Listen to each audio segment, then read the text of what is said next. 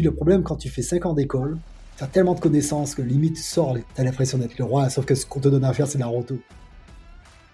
Avec le sentiment d'apprendre plus pendant une expérience comme celle-ci que pendant une année d'école. C'était dingue. Et se retrouve un peu dans les, dans un peu dans l'univers de, la télé, euh, les dessous des boîtes de prod, où on voit plein de personnalités qui passent, euh, les, soirées champagne euh, en fin de journée. C'est là, ah ouais, d'accord, c'est ce monde-là. On, on, en était très loin. À Weta Digital, j'étais surpris parce que j'avais l'impression d'être dans un petit studio parisien, à grosse échelle. Filmé en, allez, à 75% sur fond, sur fond vert. Et du coup, tu te rends compte à quel point, des fois, tu peux avoir un plan et dans le plan, la seule chose de réel, c'est l'acteur finalement, c'est ça l'objectif et c'est ça qui, est kiffant en fait dans, ces domaines-là. C'est de créer l'émerveillement dans le regard de l'autre.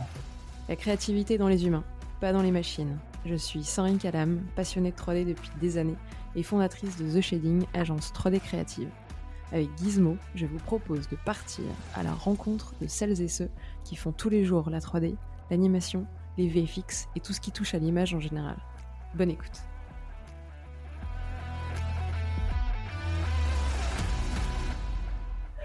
Salut à tous, bienvenue dans ce nouvel épisode de Gizmo. Euh, je suis en compagnie de Saïdou pour ce nouvel épisode. Je suis ravie, un petit euh, Martinique Paris, c'est pas souvent et ça fait très plaisir. Euh, je vous le dis depuis plusieurs épisodes, euh, l'apéro Gizmo numéro 2 arrive à grands pas. C'est le 7 décembre au bar Les Copains. Donc si c'est pas déjà fait, euh, inscrivez-vous à l'événement Facebook. Je vous le mets en description à chaque fois, mais c'est pour ça. Inscrivez-vous pour qu'on sache combien on est et que le bar il, il, nous attende avec impatience et que la salle soit prête et chaude.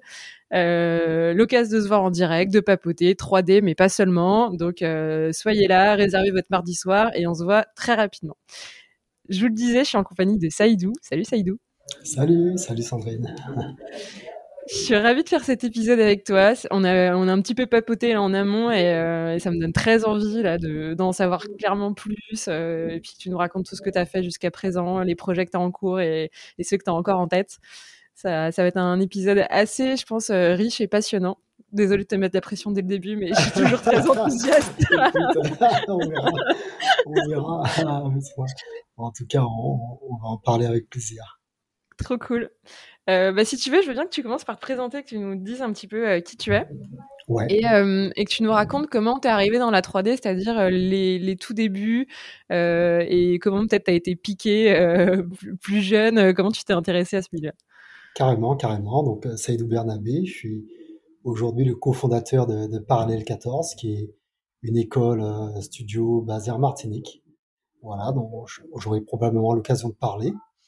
Euh, comment je suis arrivé à la 3D En fait, euh, moi, j'ai grandi dans, une famille d'artistes déjà. Euh, depuis très jeune, je dessine, je dessine beaucoup. Mais j'ai eu quand même un bac S, un bac scientifique.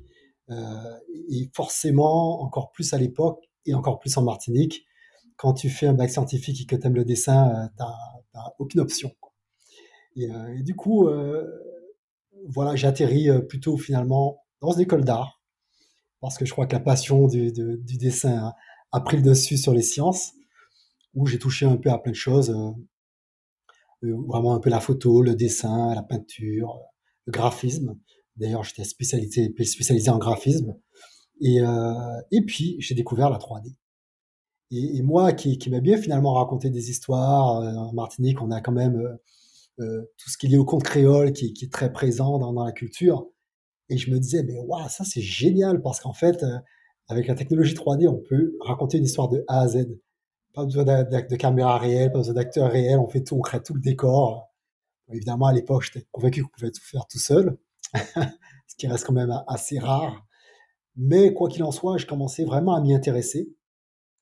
Et là, euh, je me rappelle à cette école d'art, j'avais mon, mon ami euh, Alexis Perast, qui, que, je salue, qui est aujourd'hui dans, dans les VFX, hein, qui, qui, qui est euh, senior euh, compositeur. Euh, je sais plus où il est aujourd'hui, parce qu'on bouge beaucoup dans ces métiers-là, mais qui, est parti, lui, justement, il avait, il a pu entrer à, l'ESRA, à Paris, et du coup, il m'en avait un peu parlé, je commençais à m'y intéresser, à me dire, ben ouais, ça me plairait de continuer mon cursus d'école d'art dans une école de 3D à, Paris. donc j'ai quand même obtenu mon DNAT, diplôme national d'art et technique, donc avec des compétences de, de graphic designer. Et, et j'ai passé, en l'occurrence, deux concours. Un à Supinfocom et, un à l'ESRA. Donc, à Supinfocom, ça a été une catastrophe. je pas je crois pas que j'étais si mauvais que ça. C'est que effectivement à l'époque, comme encore une fois, c'était très très nouveau et euh, je savais pas me préparer un concours comme celui-ci. Et, je me rappelle encore de l'entretien où c'était le chaos. J'avais tout dessins sur la table. C'était totalement le bordel. Et, je pense que la nana, elle s'est dit, oh, là, lui, ça va être compliqué. Et en même temps, je n'étais pas spécialement attiré non plus par Valenciennes, qui était un peu froid quand, quand tu sors de Martinique. C'est, c'est pas, c'est pas le truc où on se dit, hum, je me vois bien, je me vois bien là. Et donc, du coup, euh, et en, revanche, à, l'ESRA, ça, ça marchait à Paris. Et, euh, et, du coup, me voilà, en fait, finalement, je suis rentré euh, en deuxième année à l'ESRA, euh, en sachant que la, la formation 3D, c'était assez récemment qu'il avait lancé, puisque c'est à la base une école de cinéma. Donc, euh, donc je devais être peut-être la deuxième ou troisième promotion. Il y avait Alexis qui était qui était là. Il y avait un autre pote aussi euh, des Antilles qui était là. Et, euh, et voilà. Et donc j'ai fait la deuxième année, mais c'était tellement nouveau qu'il n'y avait pas eu assez d'effectifs pour lancer la troisième année. Ah ouais. Euh, c'était vraiment les tout débuts. C'est le tout début. En revanche, voilà. Et, en tout cas, c'est comme ça que je suis arrivé à me former à la 3D. Et, et, la petite anecdote sympa d'ailleurs sur cette année de l'ESRA, c'est qu'effectivement, lorsqu'on sort de Martinique, on arrive à, à, Paris comme ça, on est confronté à plusieurs problématiques qui sont, je trouve, intéressantes à, à, relever.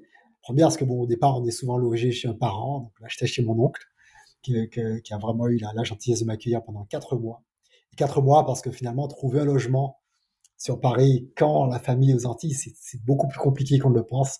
Et on a eu droit, j'ai eu droit à beaucoup de refus, beaucoup de oui, c'est dispo et qu'on arrive, ah ben non, finalement, ben non, c'est pas dispo. Et je disais, mais c'était bizarre parce que je me dis, mais pourtant, euh, c'est quoi le problème, quoi? Et du coup, ça fait que mon, mon, ordinateur est, resté dans, ces cartons pendant pendant quatre mois, parce que j'attendais de trouver un logement pour le sortir. Donc, je ne pouvais pas vraiment bosser de, de, chez mon oncle, en tout cas. Donc, je mettais les bouchées doubles euh, à l'ESRA euh, dans, mes cours, et j'étais, je crois que j'étais vraiment prolifique, quoi. Parce qu'aussi, ça me passionnait, et puis parce que, il y a ce truc où tu te dis, bon, je suis pas dans les meilleures conditions, mais il faut que je donne le double de, ce qu'il y a à fournir comme travail, quoi. Euh, j'étais dans un petit groupe euh, avec euh, deux autres gars pour le film de fin d'année. Donc Thomas Dobrovolski, qui est prof à, d'ailleurs à, Lisa, je crois, si je pas de bêtises, ou Lizard, en masse. Désolé Thomas si je me trompe d'école. et, et, puis on avait un autre qui, nous a lâché en cours de route. On s'est retrouvé à deux. Thomas, c'est quelqu'un de Cherbourg. Donc il avait, un petit côté un peu comme moi où il débarquait sur Paris. on est devenus très très potes. Et, euh, et, finalement, on avait pris un peu de retard, surtout que le gars nous a lâché sur notre film de fin d'année. Et il m'a dit, écoute Saïdou, euh, j'ai des potes qui ont une maison à Caen, et on, on va, on va se saouler à Caen, on, pose des machines dans un garage, et on finit, on finit le film. Et euh, il y a un côté, c'est un peu Steve Jobs, il dit allez, c'est parti. Euh, et on est parti de Paris, on est pas, on est resté pendant, ça se passait pendant les vacances, je crois, de mémoire, je me rappelle plus trop du timing on a bossé comme des malades, comme on a pu se le livrer avec nous-mêmes, mais dans un cadre super cool, avec des amis très très très sympas. Et euh, je me rappelle qu'on est redescendu sur Paris le jour même de l'examen. On a pris le train euh, à toute vitesse, un peu sur le fil, tu sais, et on s'est assis dans le train avec le film en main en se disant bon ben on a fait ce qu'on a pu. Maintenant ce qui arrive arrive. Tu vois, mais en mode pas forcément satisfait parce qu'il y a toujours des trucs à améliorer, mais tu dis on verra ce qui se passe. Et quand on arrive à Paris, c'était marrant parce que on se rendait compte qu'on était les premiers à livrer le film. Et que toutes les équipes sur Paris, il y avait des gars très très bons, mais c'est tous un peu à la bourre, en galère, en train de finir les derniers plans. On se dit, tiens, c'est bizarre ça. Mais nous, on était zen, tu sais, Mermot, tu sais, le, le zen où tu te dis, toute façon, on est mort déjà, on est déjà mort, donc c'est pas grave, ça sera pourri, ça va pas le faire. Et, euh, quand démarre le jury, il y a une première équipe qui passe et qui se fait allumer par le jury. Quoi mais en mode, euh, mais c'est quoi ça? Mais c'est catastrophique, mais comment on peut faire un travail comme ça? Et nous, on est encore plus en mode, bon, ben voilà, après c'est notre tour, la sentence, euh, on met déjà le coup dans la guillotine, quoi. Et ils regardent notre film, et il y a un petit blanc à la fin du film. Et ils disent, ah mais voilà, ça c'est un film de deuxième année. C'est ça qu'on attend. Voilà, c'est ce genre de résultat qu'on attend. Et là, il commence à citer des références, des, références auxquelles on n'a même pas pensé. Ah ouais, là, on voit l'inspiration Chaplin et tout. J'étais là, ah ouais. Et c'était juste surréaliste. On était là, non, mais attends, c'est une blague, ils sont sérieux. Et, en fait, on, on s'est retrouvé avec notre groupe premier de la promo, et c'était une super expérience.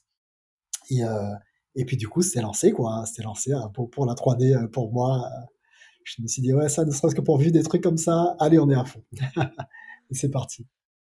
Et puis pour le coup, ça, ça te plaisait et, euh, et, vous, étiez à, vous étiez à fond, vous étiez donné les moyens. Euh, c'était euh, dans l'apprentissage, toi, tu avais trouvé ta place. c'était ce que tu voulais continuer à faire et tu t'es rendu compte que pendant ces études, que le graphisme c'était sympa, mais la 3D c'était encore mieux. ouais, c'est ça. Même si, même si c'est bien de souligner que, en fait, ce qui se passe, c'est que lorsque j'ai quitté donc l'ESRA, c'était l'année du 11 septembre. Ouais, on choisit pas ses timings. Tu m'avais dit en septembre, il n'y avait pas de taf. Tout s'est arrêté, tout s'est figé, tu sais. Et je me suis dit, merde, c'est bien la peine euh, partir, se retrouver un logement. C'est toi, c'est jamais simple. Surtout, encore une fois, le fait de partir de sa petite ville euh, très loin et d'arriver dans cette grande ville. Et n'empêche, du coup, il n'y avait pas trop de taf. C'est compliqué d'entrer dans des studios. Et finalement, ce qui m'a sauvé, c'est quand même le graphisme.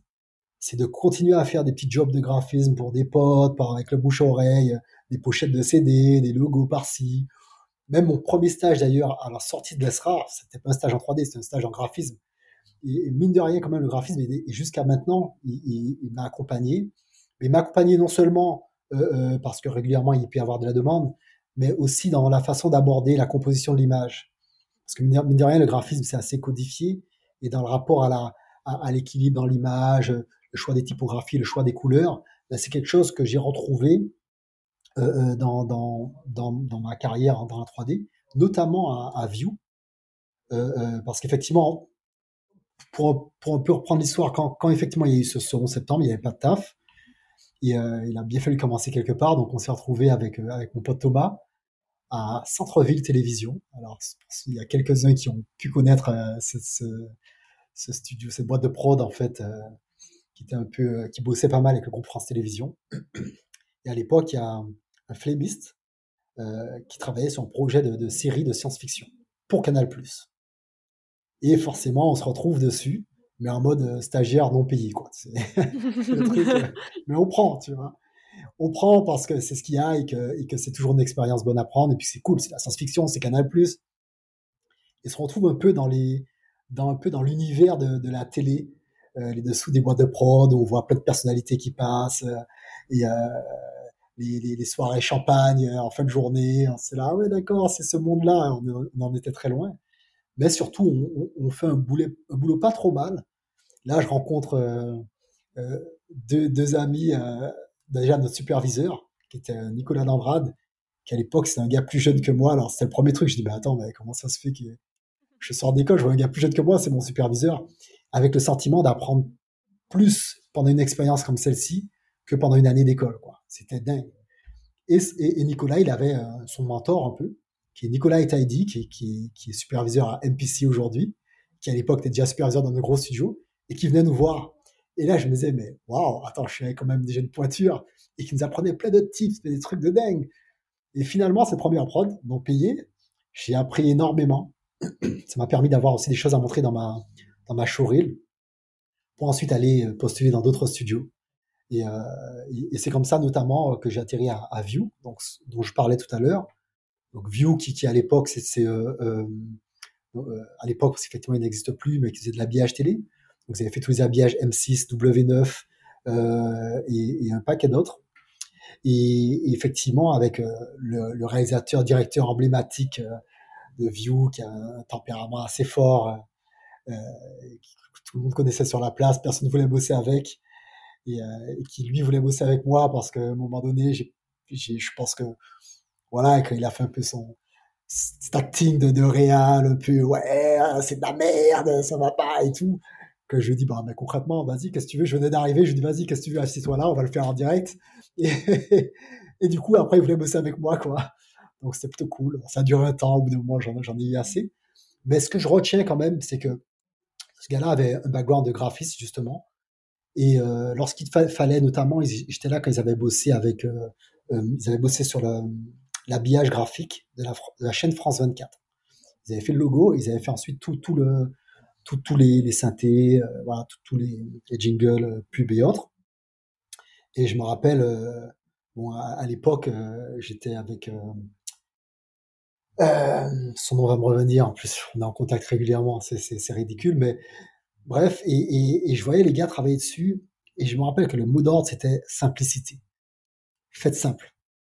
Faites pas des images brouillons, des trucs, de l'animation dans tous les sens. Faites simple. Il faut qu'on sache lire l'image, qu'on sache lire l'information immédiatement. Et j'avais un peu suivi le process. Et j'avais trouvé ça vachement enrichissant, vachement instructif aussi. C'est quelque chose qui m'est resté et qui sert encore aujourd'hui. Et je vois dans l'efficacité d'une image j'ai eu l'occasion aussi de bosser sur un, court métrage Disney avec Riri Fifi Loulou qui est parce est sorti en DVD. Ça, c'était à Sparks. Et pareil, c'est intéressant de voir comment Disney abordait la, composition de l'image. Il y avait vraiment toujours ce côté de simplicité, c'est-à-dire euh, les couleurs étaient claires, on savait que les personnages avaient un code couleur précis, l'arrière-plan c'était ça. Il n'y avait pas trop de, de dégradés dans tous les sens, les choses se mélangeaient pas, c'était pas fouillis il fallait toujours que ce soit très lisible et c'est ça qui donnait l'efficacité d'une image.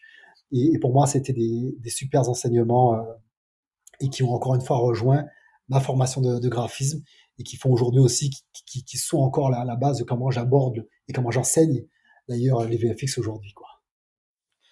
Simple et efficace pour euh, aller droit au but euh, et, pouvoir délivrer l'histoire sans, sans fioriture. Et c'est la même chose quand tu as un spot télé ou un micro gueule de trois secondes, il faut que tu vois le logo. Et si tu es perturbé par tout ce qui est autour, euh, c'est fini. Et quelque part, c'est que tu t'es planté.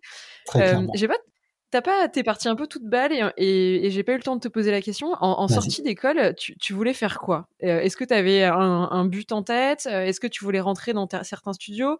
Là, tu nous as un peu expliqué et peut-être que j'ai mal lu à travers les lignes que tu as un peu essayé de prendre ce qui venait et peut-être te laisser porter au fil de l'eau sur les différentes opportunités que tu allais pouvoir choper.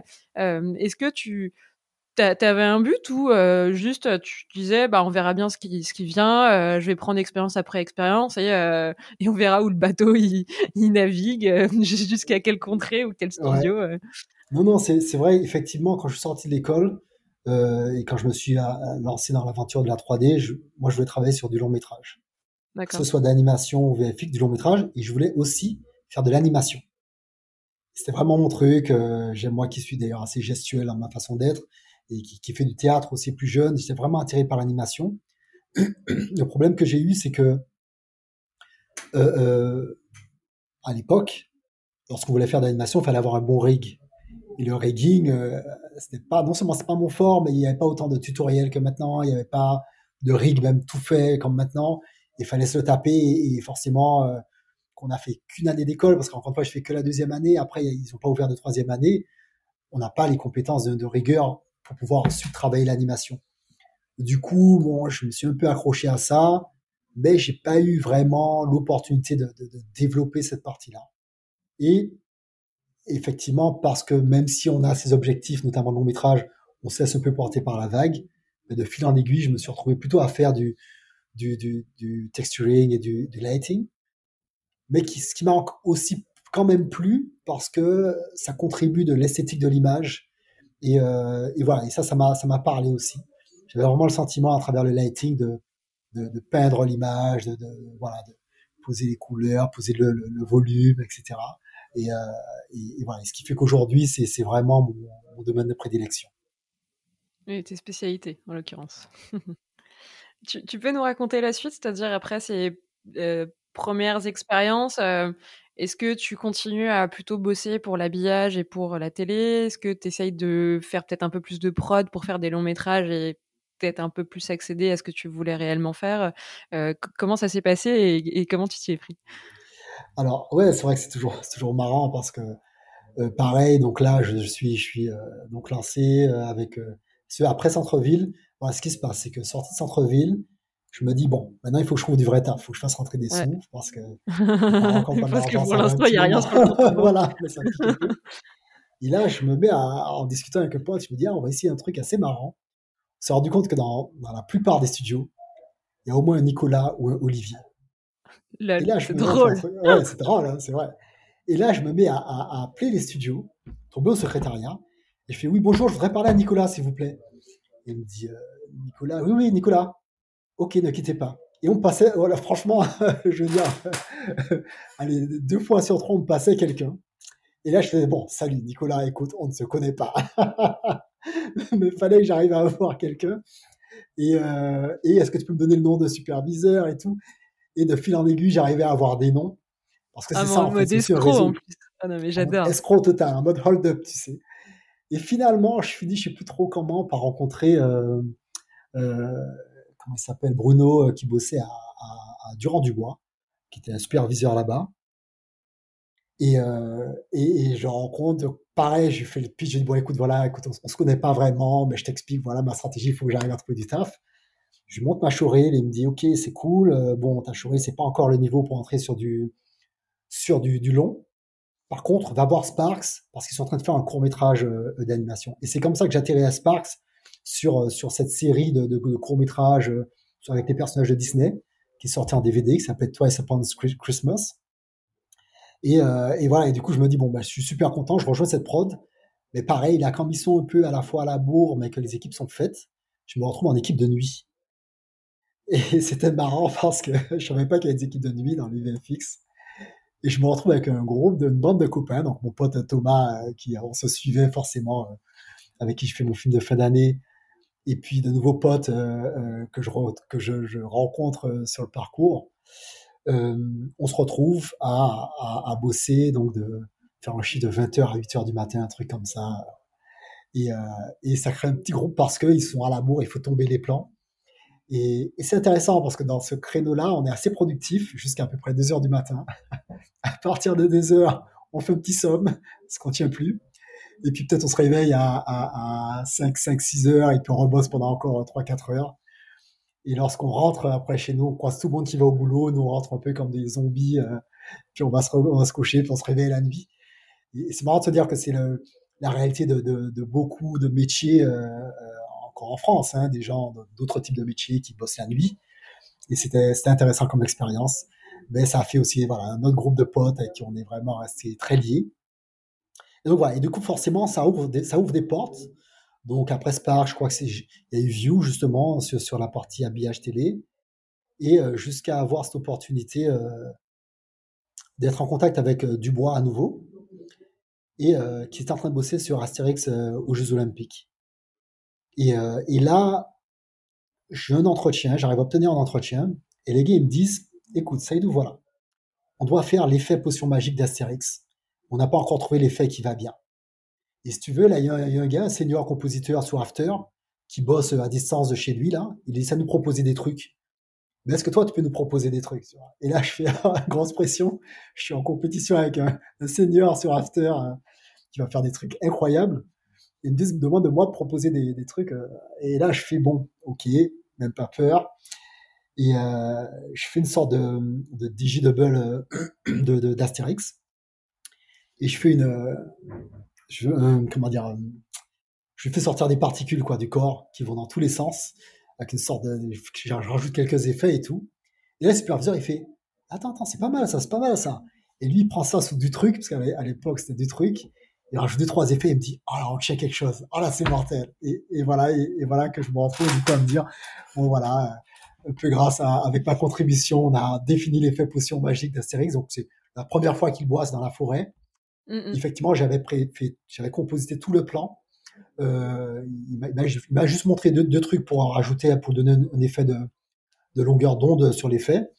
Puis après, je compositais le plan. Je me rappelle qu'il y avait des sangliers, je les ai détourés, je les ai fait sauter au moment où ils retombent pour faire l'effet de d'onde et tout. Enfin bref, et, euh, et, je me retrouve à signer du coup sur ce long métrage euh, l'effet potion magique. Donc j'étais super content. Et ça a été le début d'une longue, aventure avec Durand Dubois où il y a eu pas mal de prod.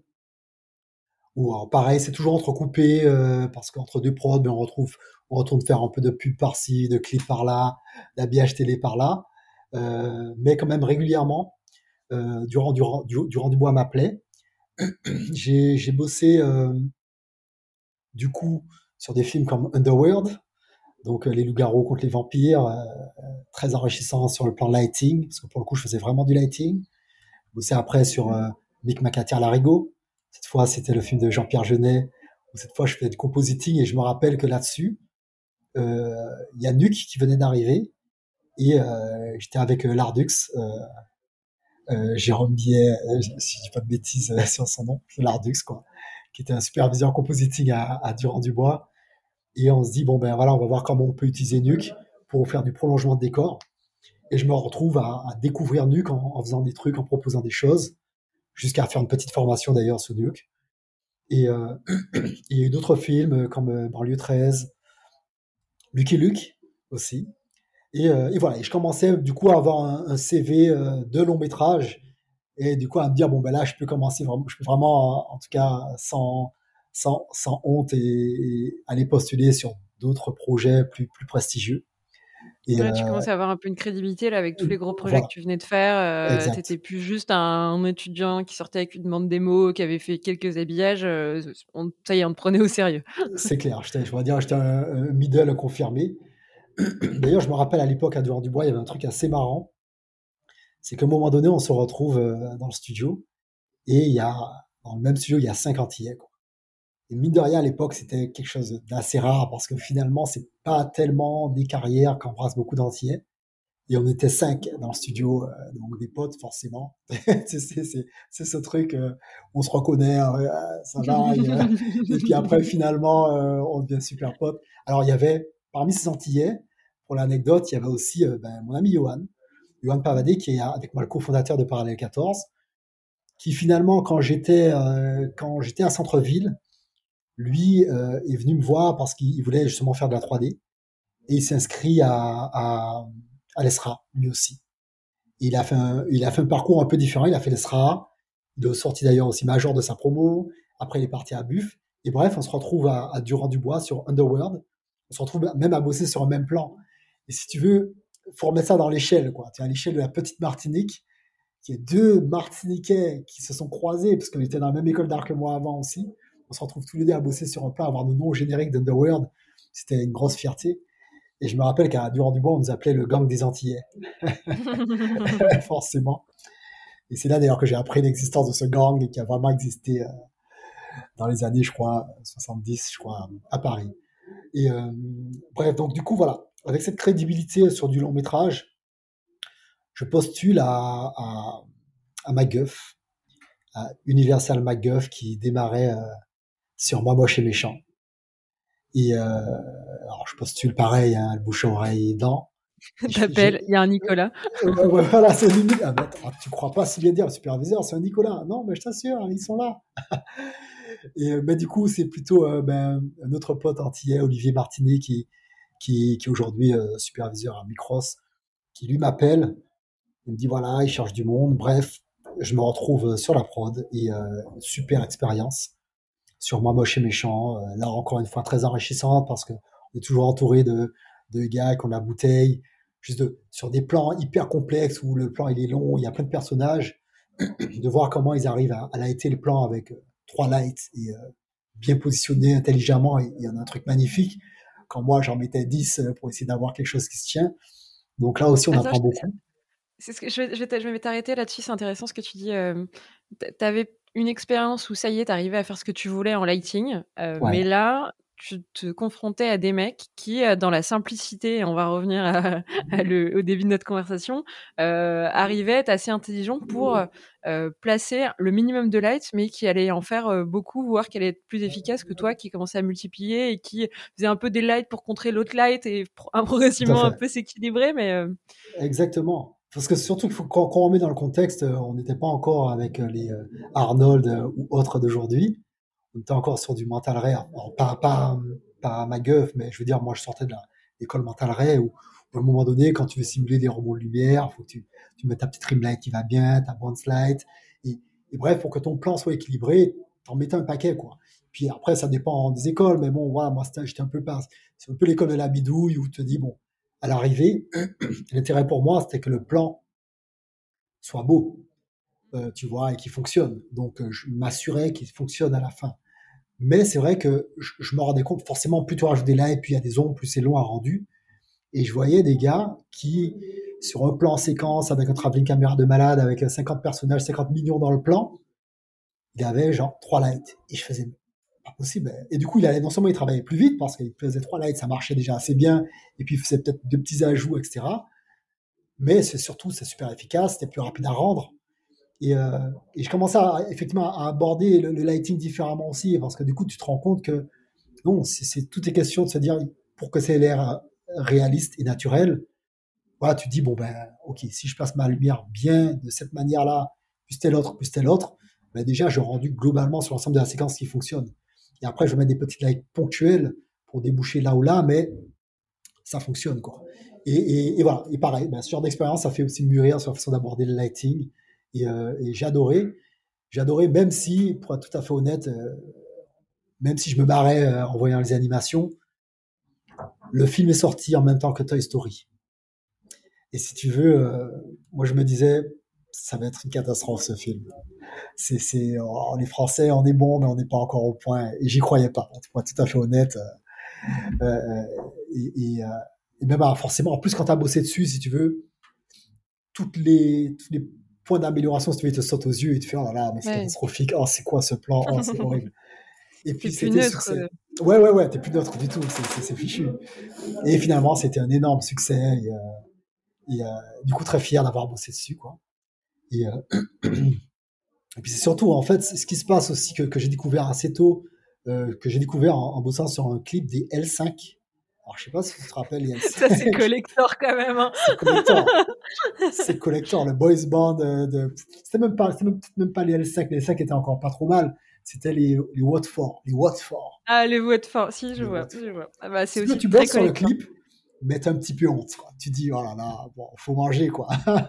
et ben, je me rappelle toujours, et ça, ça fait un vrai shift aussi dans ma tête, où, euh, où je vais chez une petite cousine et elle me dit, alors, tu fais quoi en ce moment et tout? Je dis, ouais, ben, je suis en train de bosser avec un peu la honte sur un clip des Watford. Et là, bam, je vois des étoiles dans ses yeux. Je me dis, waouh, génial, j'adore Et là, je suis devenu le super cousin, quoi, tu vois.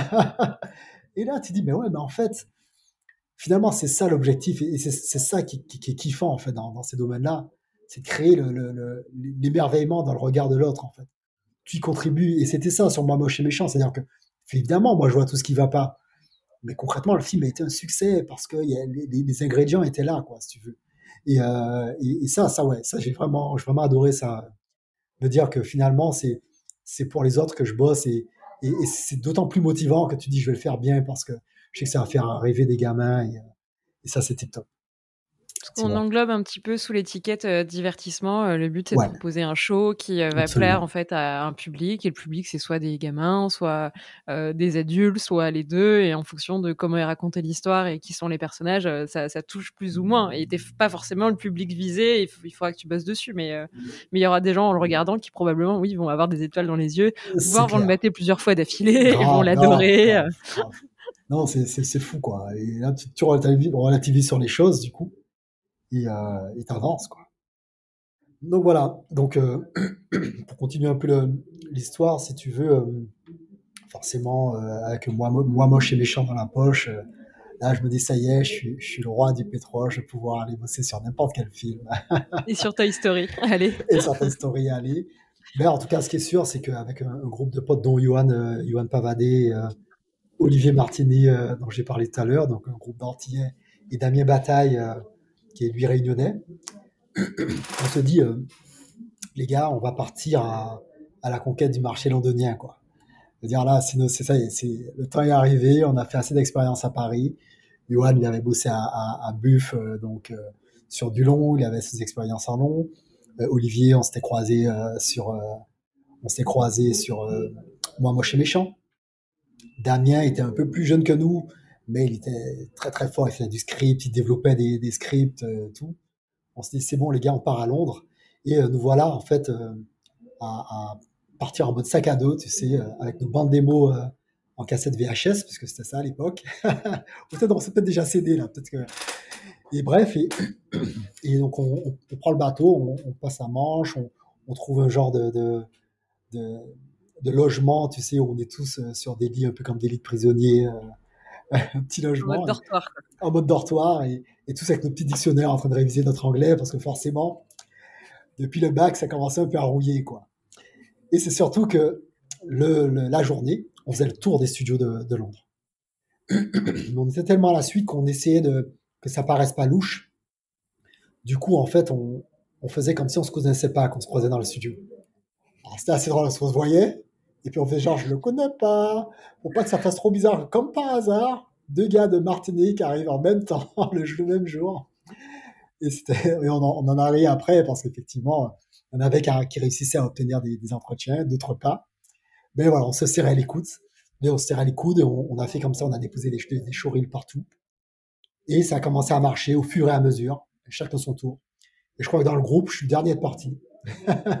c'est le truc où tu te dis merde, tous mes potes ils sont, ils sont embauchés finalement dans des studios, euh, sauf moi, ils commencent à battre triper. C'était quoi Ils recrutaient pas en lighting et eux avaient d'autres spécialités, c'est pour ça qu'ils étaient pris euh, Juste, t'étais peut-être moins bon euh, sur les entretiens et ça, et ça marchait pas. Euh, tu je expliques crois... un peu ça ou? Alors écoute, j'ai réfléchi parce qu'en fait, je crois que c'est vraiment des questions de timing. Je pense pas que ce soit une question d'entretien. Je crois que comme ils sont très pragmatiques sur Londres, c'est soit ils ont un poste, ils ont des grilles, quoi. C'est-à-dire que bon, on a besoin de lighters de temps d'expérience qui sachent faire ça, qui, qui soient à l'aise avec la langue. Enfin, ils ont une série de, de, de, paramètres comme ça. Soit là tout de suite tu rentres dedans, soit c'est pas le cas et ce sera pour une prochaine. Et souvent ils gardent les CV parce que forcément ils ont toujours besoin d'avoir des ressources. Donc finalement j'ai juste compris que c'était pas le bon timing quoi. Si bien que en fait je crois que et, si peut-être que je me trompe, c'est peut-être que finalement avant moi moche et méchant qu'on est parti à Londres et après il y a eu moi moche et méchant ou après je me rappelle plus trop bien. C'est étonnant la mémoire hein, comme comme appareil. À un moment donné on s'embrouille. Euh, quoi qu'il en soit, euh, ça a fini par, par prendre. Euh, en fait, j'ai ma compagne d'abord qui est partie s'installer à Londres parce qu'elle aussi elle était très très attirée par Londres. Elle a trouvé du, du taf là-bas, et est partie s'installer. Moi, je terminais une prod. Je lui ai dit, euh, du coup, ça me permettait de me projeter en me disant de toute façon, je vais m'installer là et du coup, euh, je vais pouvoir euh, postuler. Et c'est ce qui s'est fait. Et, j'ai postulé notamment à Double Negative, qui au départ m'ont dit ouais, c'est pas mal. on revient vers vous et, pas de nouvelles. Donc forcément, je les relance. Entre temps, j'ai une proposition de l'Irlande, un studio qui s'appelle Brown Bags Films, où j'ai un pote, Ezekiel, que j'avais rencontré à Paris, qui est un Portugais, qui est un Argentin, pardon, qui s'est installé là-bas, qui bossait là-bas. C'est un studio qui fait de la série pour les gamins. Et il me dit, ouais, on a besoin de renfort euh, sur une prod. Et alors, du coup, je renvoie, je rappelle des necks, je me dis, je vais faire un coup en mode, un coup de pression, en mode, ouais, je suis demandé ailleurs, donc, euh, donc, euh, faudrait me prendre. Et elle me dit, ah non, non, mais parfait, allez-y. Et je suis OK, vous êtes sûr que... Non, non, allez-y, allez-y, faire la prod en Irlande. D'accord, OK. Et me voilà, me voilà en, Irlande pour, euh, quasiment six mois et à faire une première expérience dans un environnement anglo-saxon avec un accent, mais pas n'importe lequel. Inutile de dire que c'était difficile au début. Euh, tu sais, c'est le genre de truc où tu as des superviseurs qui, te disent un truc et tu dis, euh, t'as pas compris, tu dis, euh, est-ce que, can you repeat? Au bout de la troisième fois, quand tu dis can you repeat au bout de la troisième fois, tu, tu peux pas, tu vois. C'est juste que t'as pas compris parce que l'accent, c'est laisse tomber, quoi. Et là, on se regarde en mode, bon, ben, qu'est-ce qu'on fait? C'était assez particulier. Euh, mais malgré tout, ça l'a fait. C'était une prod qui se faisait sous Renderman. Et euh, c'est super bien passé euh, sur la partie lighting où, je me suis retrouvé finalement à, devoir un peu chapeauter un, peu dans une position de lead chapeauter les équipes qui galéraient sur les rendus.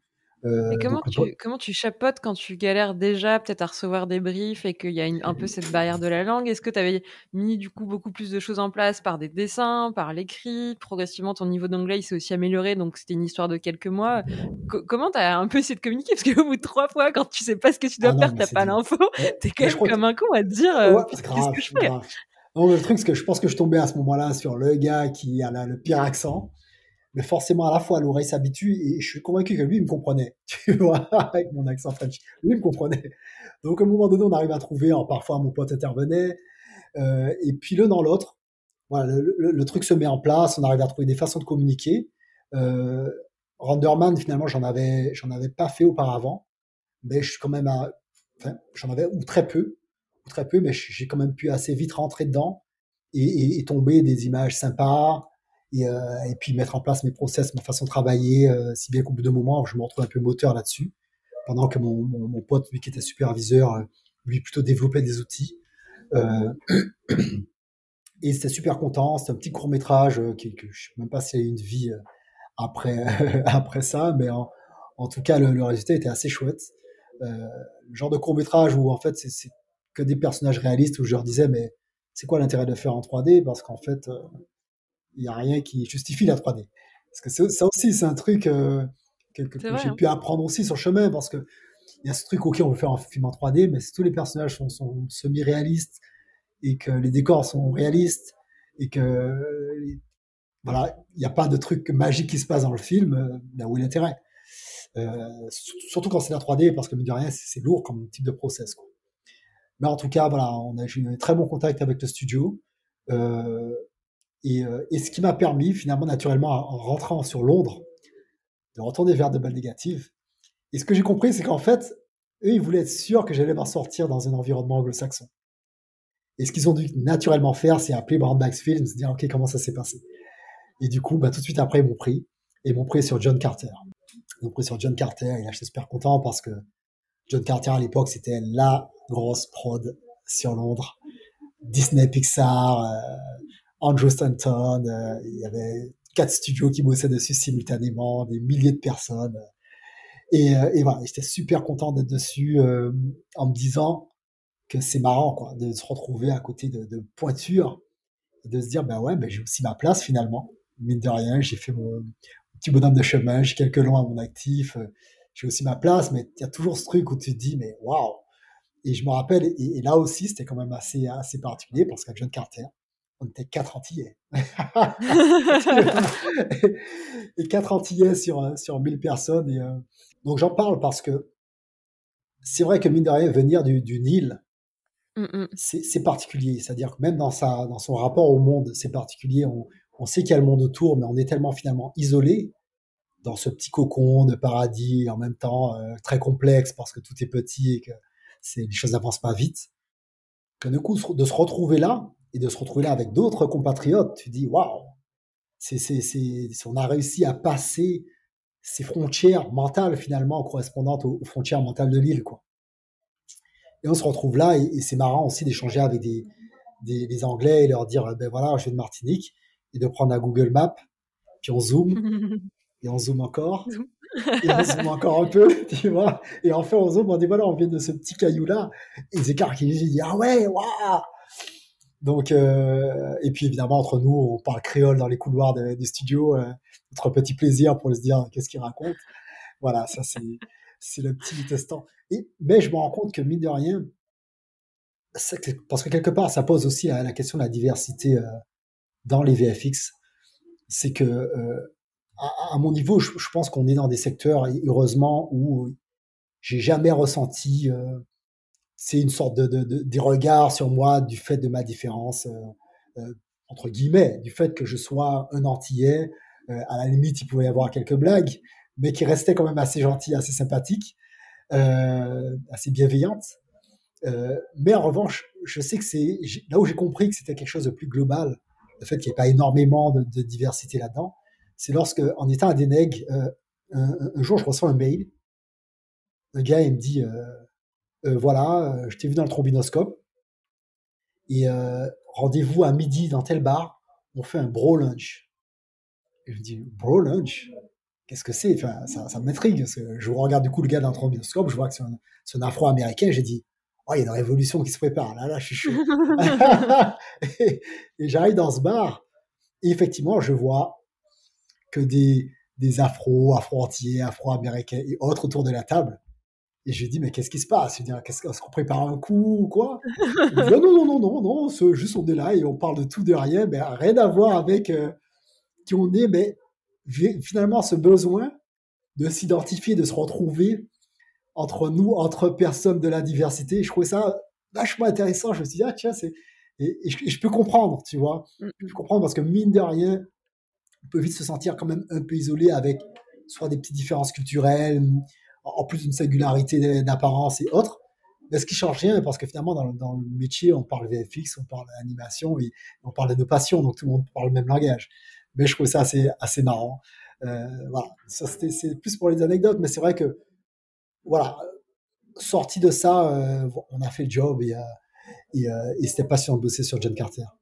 Mais c'est intéressant que tu en parles, parce que comme tu le dis, tu te sens peut-être un peu plus isolé et et pour autant il y y a toujours eu, cette solidarité entre vous, voire, heu, bah, un peu cet aspect, communautaire quand, ce mec organisait ça, après tu en fais ou pas partie, mais, tu as un peu l'impression de retrouver un peu de chez toi et ça te fait ça te fait plaisir, même si, Ouais, au quotidien tu avais pas de barrière. Mais, tu as ce ça. petit cocon et c'est confortable et et tu retrouves un peu tes repères, heu, voire tu peux parler créole, enfin tu es trop content, Ouais, quoi. ouais, exact. C'est très particulier. et- mais voilà, c'est-à-dire que ça change rien finalement au, au- au- fond, hein, enfin, ou à la forme, j'en sais rien, mais si tu veux, euh, ouais, c'est c'est un petit plus, un truc marrant à voir, mais aussi intéressant parce que du coup, je me suis dit, ce serait intéressant d'identifier euh, le nombre de, de- de- de noirs dans, dans- dans l'industrie, qu'ils soient africains, qu'ils soient afro-américains, qu'ils soient antillais.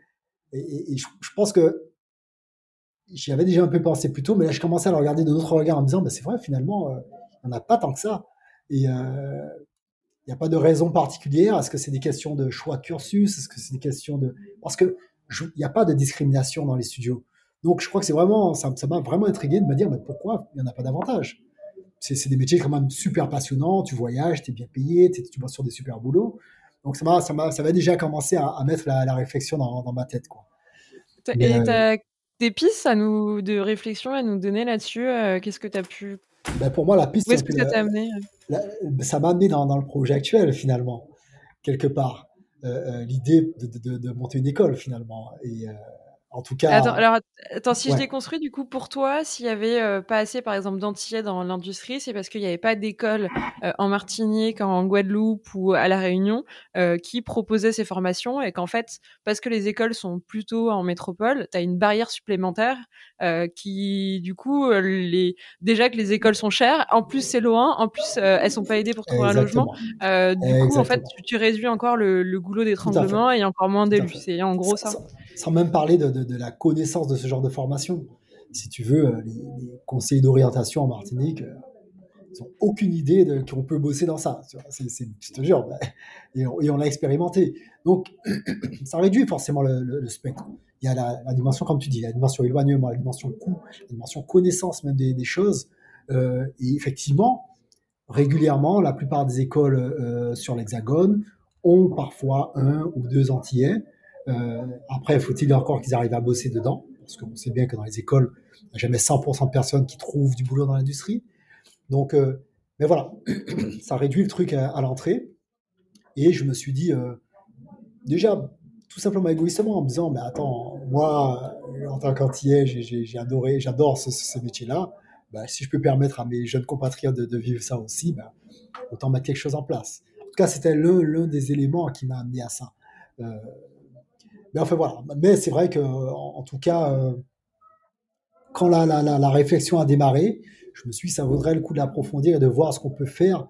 Surtout que lorsque j'avais, quand on, a commencé à devenir très pote avec Yohan Pavadé, du coup, à l'époque, et que c'était l'époque où je commençais à peine à bosser, déjà, on se disait, ouais, ces quatre, on va rentrer en Martinique, on va monter une école de 3D.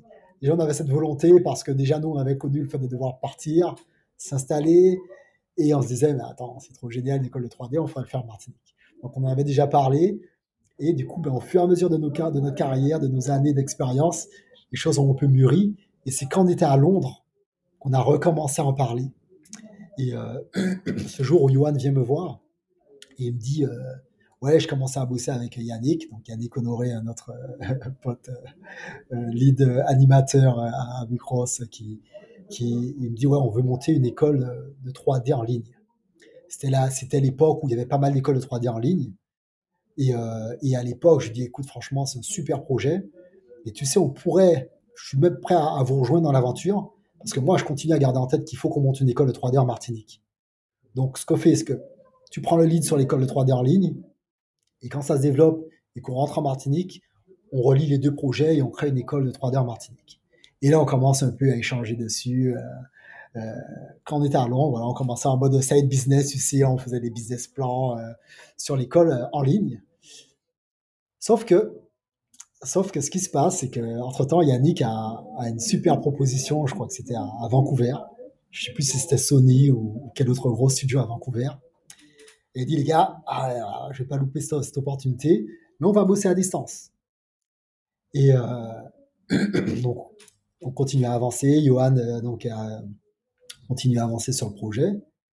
Et moi, qui, qui avait une super expérience à Double Négative, ça s'était vachement bien passé. Un jour, dans les couloirs de Double Négative, je rencontre un certain Geoffroy Givry, que je sais que tu as eu sur le podcast. Geoffroy, qui, comme tu l'as vu, il est super cool, il était cool avec tout le monde, il changeait, rigolait, on se marrait, donc on est devenus potes. Et il me dit, mon gars, je suis trop content, je pars à Outa. Je, dis non, ouais, ouais, ouais, là je pars, je rejoins, je, la prod là-bas, euh, je suis super content, je pars avec ma petite femme et tout. Et là, je, je dis ah oui, il recrute en ce moment Il dit ouais, ouais, il recrute. Et, et il faut savoir qu'en fait, l'année où j'ai commencé à Deneg, j'avais forcément envoyé des CV un peu partout, et j'avais reçu une réponse de Weta pour la planète des singes, où, on avait commencé à échanger en mode ouais, peut-être qu'on cherche du monde sur la planète des singes, est-ce que vous seriez dispo et tout. Et à cette époque-là, donc du coup, je venais de m'installer à Londres, je venais de rejoindre ma compagne à Londres, et, euh, je venais de commencer à Deneg, donc après être parti en Irlande et tout.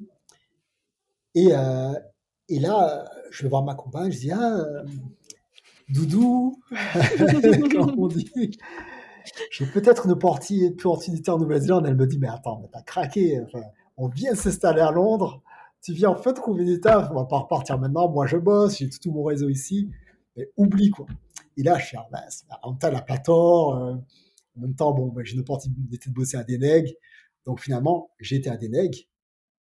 Mais si bien que lorsque je croise Geoffroy et qu'il me dit ouais, il y a ça qui se présente, forcément, j'envoie un petit mail à Weta en disant ouais, on avait été en contact, je vais être dispo et tout. On arrivait un peu sur la fin de John Carter. Et elle me disait ben ouais, super, ça marche. On cherche du monde sur le Hobbit. Euh, si vous êtes dispo, euh, on le fait quoi. Alors forcément, bon, il y avait déjà à peu près un an que c'était écoulé. Je retourne voir ma bien-aimée. Doudou, euh... ça va? Et donc, je lui dis, je lui explique, je lui dis, bon, voilà, j'ai une opportunité de malade, là, c'est euh, et je sens que cette fois-ci, il faut pas la louper, quoi. Et pareil, bon, elle me dit, mais attends, même pas, même pas en rêve. Je dis, mais attends, on va prendre le temps de considérer les trucs. Et là, on tape sur Google, on tape Nouvelle-Zélande, Wellington. Et là, on voit des paysages de malade. Et on s'arrête, fait, waouh! Et je crois que c'est vraiment, en fait, ce qui nous a, et ce qui l'a convaincu. Je lui dis, écoute, franchement, c'est un paradis. Il y a vraiment des paysages magnifiques. Euh, et, ça vaut le coup de se faire une petite expérience là-bas. Bon, après, forcément, on a parlé salaire et c'était aussi un argument plutôt intéressant parce qu'on passait dans une autre catégorie, tu vois. Et puis, euh, et puis évidemment, Weta, ils te disent, quand ils te font venir comme ça, ils font venir avec, euh, avec la famille, et ils accompagnent toute, toute l'installation. Et, et, du coup, c'est à ce moment-là où, où, je dis à Johan, bah, tu sais quoi, on continue à bosser à distance. Mais là, je sens qu'il y, y, a un coup à jouer là. C'est peut-être, ça doit être la dernière prod que je fais, c'est Weta, quoi. Tu vois, je peux pas, je peux pas refuser ça, quoi. Et en, euh, hmm. Du coup, l'idée de l'école, tu l'as laissé en fait euh, mûrir en arrière-plan, euh, en me disant, bah, je continue de faire des prods, mais vous continuez à échanger pour peut-être pas lancer le projet tout de suite, mais bah, c'était votre réflexion et peut-être ce que vous alliez en faire qui progressivement se complétait et il y avait ce jeu un peu de ping-pong à distance pour construire ce qu'allait être l'école par la suite. Alors, un, peu de ça, mais c'est surtout qu'en fait, je me disais, pour l'idée de créer une école, avoir une expérience comme Weta, ça sera un vrai, tu vois, un, vrai asset supplémentaire. Et, je me disais, effectivement, sur recul de, parce que je crois que j'avais aussi ce truc où ça faisait déjà une douzaine d'années qu'on était dans l'industrie, je sentais qu'on commençait à, avoir un, certain bagage. Forcément, il y a l'appel du pays. Et je me disais, euh, c'est peut-être le, bon timing pour rentrer, quoi, pour, faire une pause dans tout ça, rentrer. Avec aussi un sentiment que finalement, de boîte en boîte, de studio en studio, il y a quelque chose qui commence à être un peu répétitif. Les projets sont différents, mais les process restent les mêmes, les galères, les nuits blanches, les, attentes de rendu. Et je me disais, bon, c'est peut-être le moment d'aborder un, autre projet comme, comme celui-ci qui, qui, est structurant, qui est ce projet d'école. Donc, c'est pour ça qu'on se disait on continue à bosser en distance, en tout cas sur l'école en ligne. Mais à mon niveau, je me disais, bon, il y a l'école en ligne, ça on peut déjà la lancer. Mais par contre, si je dois rentrer montrer une école physique, d'avoir une expérience, un film comme Weta et un film comme Le Hobbit, je sais que ça va être un vrai plus. quoi. Et, honnêtement, je pense pas m'être trompé parce que euh, jusqu'à aujourd'hui, je sais que c'est quelque chose qui encore résonne dans la tête des gens. Tu vois. Mais du coup, voilà. Deux mois plus tard, euh, me voilà parti en, Nouvelle-Zélande euh, pour une nouvelle aventure, avec un petit passage par la Martinique pour dire à mes parents, bon ben Je pars en Nouvelle-Zélande. Et, là, encore une fois, c'est toujours très marrant parce que ils disent, bah, tu es à l'autre bout du monde, mais, qu'est-ce qui se passe et, Mais voilà. Et, et, arrivé en Nouvelle-Zélande, super accueil, évidemment du studio. D'abord logé à l'hôtel, on nous aide à trouver un, logement. Et puis on commence à bosser sur cette prod. Et c'est ce moment où on se dit, waouh, moi, quand j'étais encore euh, au début de la carrière, je me rappelle, j'avais un énorme poster de Gollum dans, ma chambre, dans mon studio. Bon, j'avais pas de copine à cette époque, forcément. c'est le, gars bizarre avec ce poster de ce personnage bizarre. Mais, euh, mais c'est tout, forcément, c'est des ça a marqué des générations et, j'en faisais partie. Et là, tu te dis, bah, ça y est, j'y suis. C'est un rêve qui devient réalisé, réalité, mais on, on, je sais même pas si on réalise vraiment il y a la, déco du studio, tout, quoi. J'y étais, quoi. en plus, j'habitais pas loin du, du Waiter Workshop. Donc, euh, donc c'était vraiment top à, tous les niveaux. Et, euh, et, la prod a démarré assez vite. Euh, et assez vite, elle a été intense.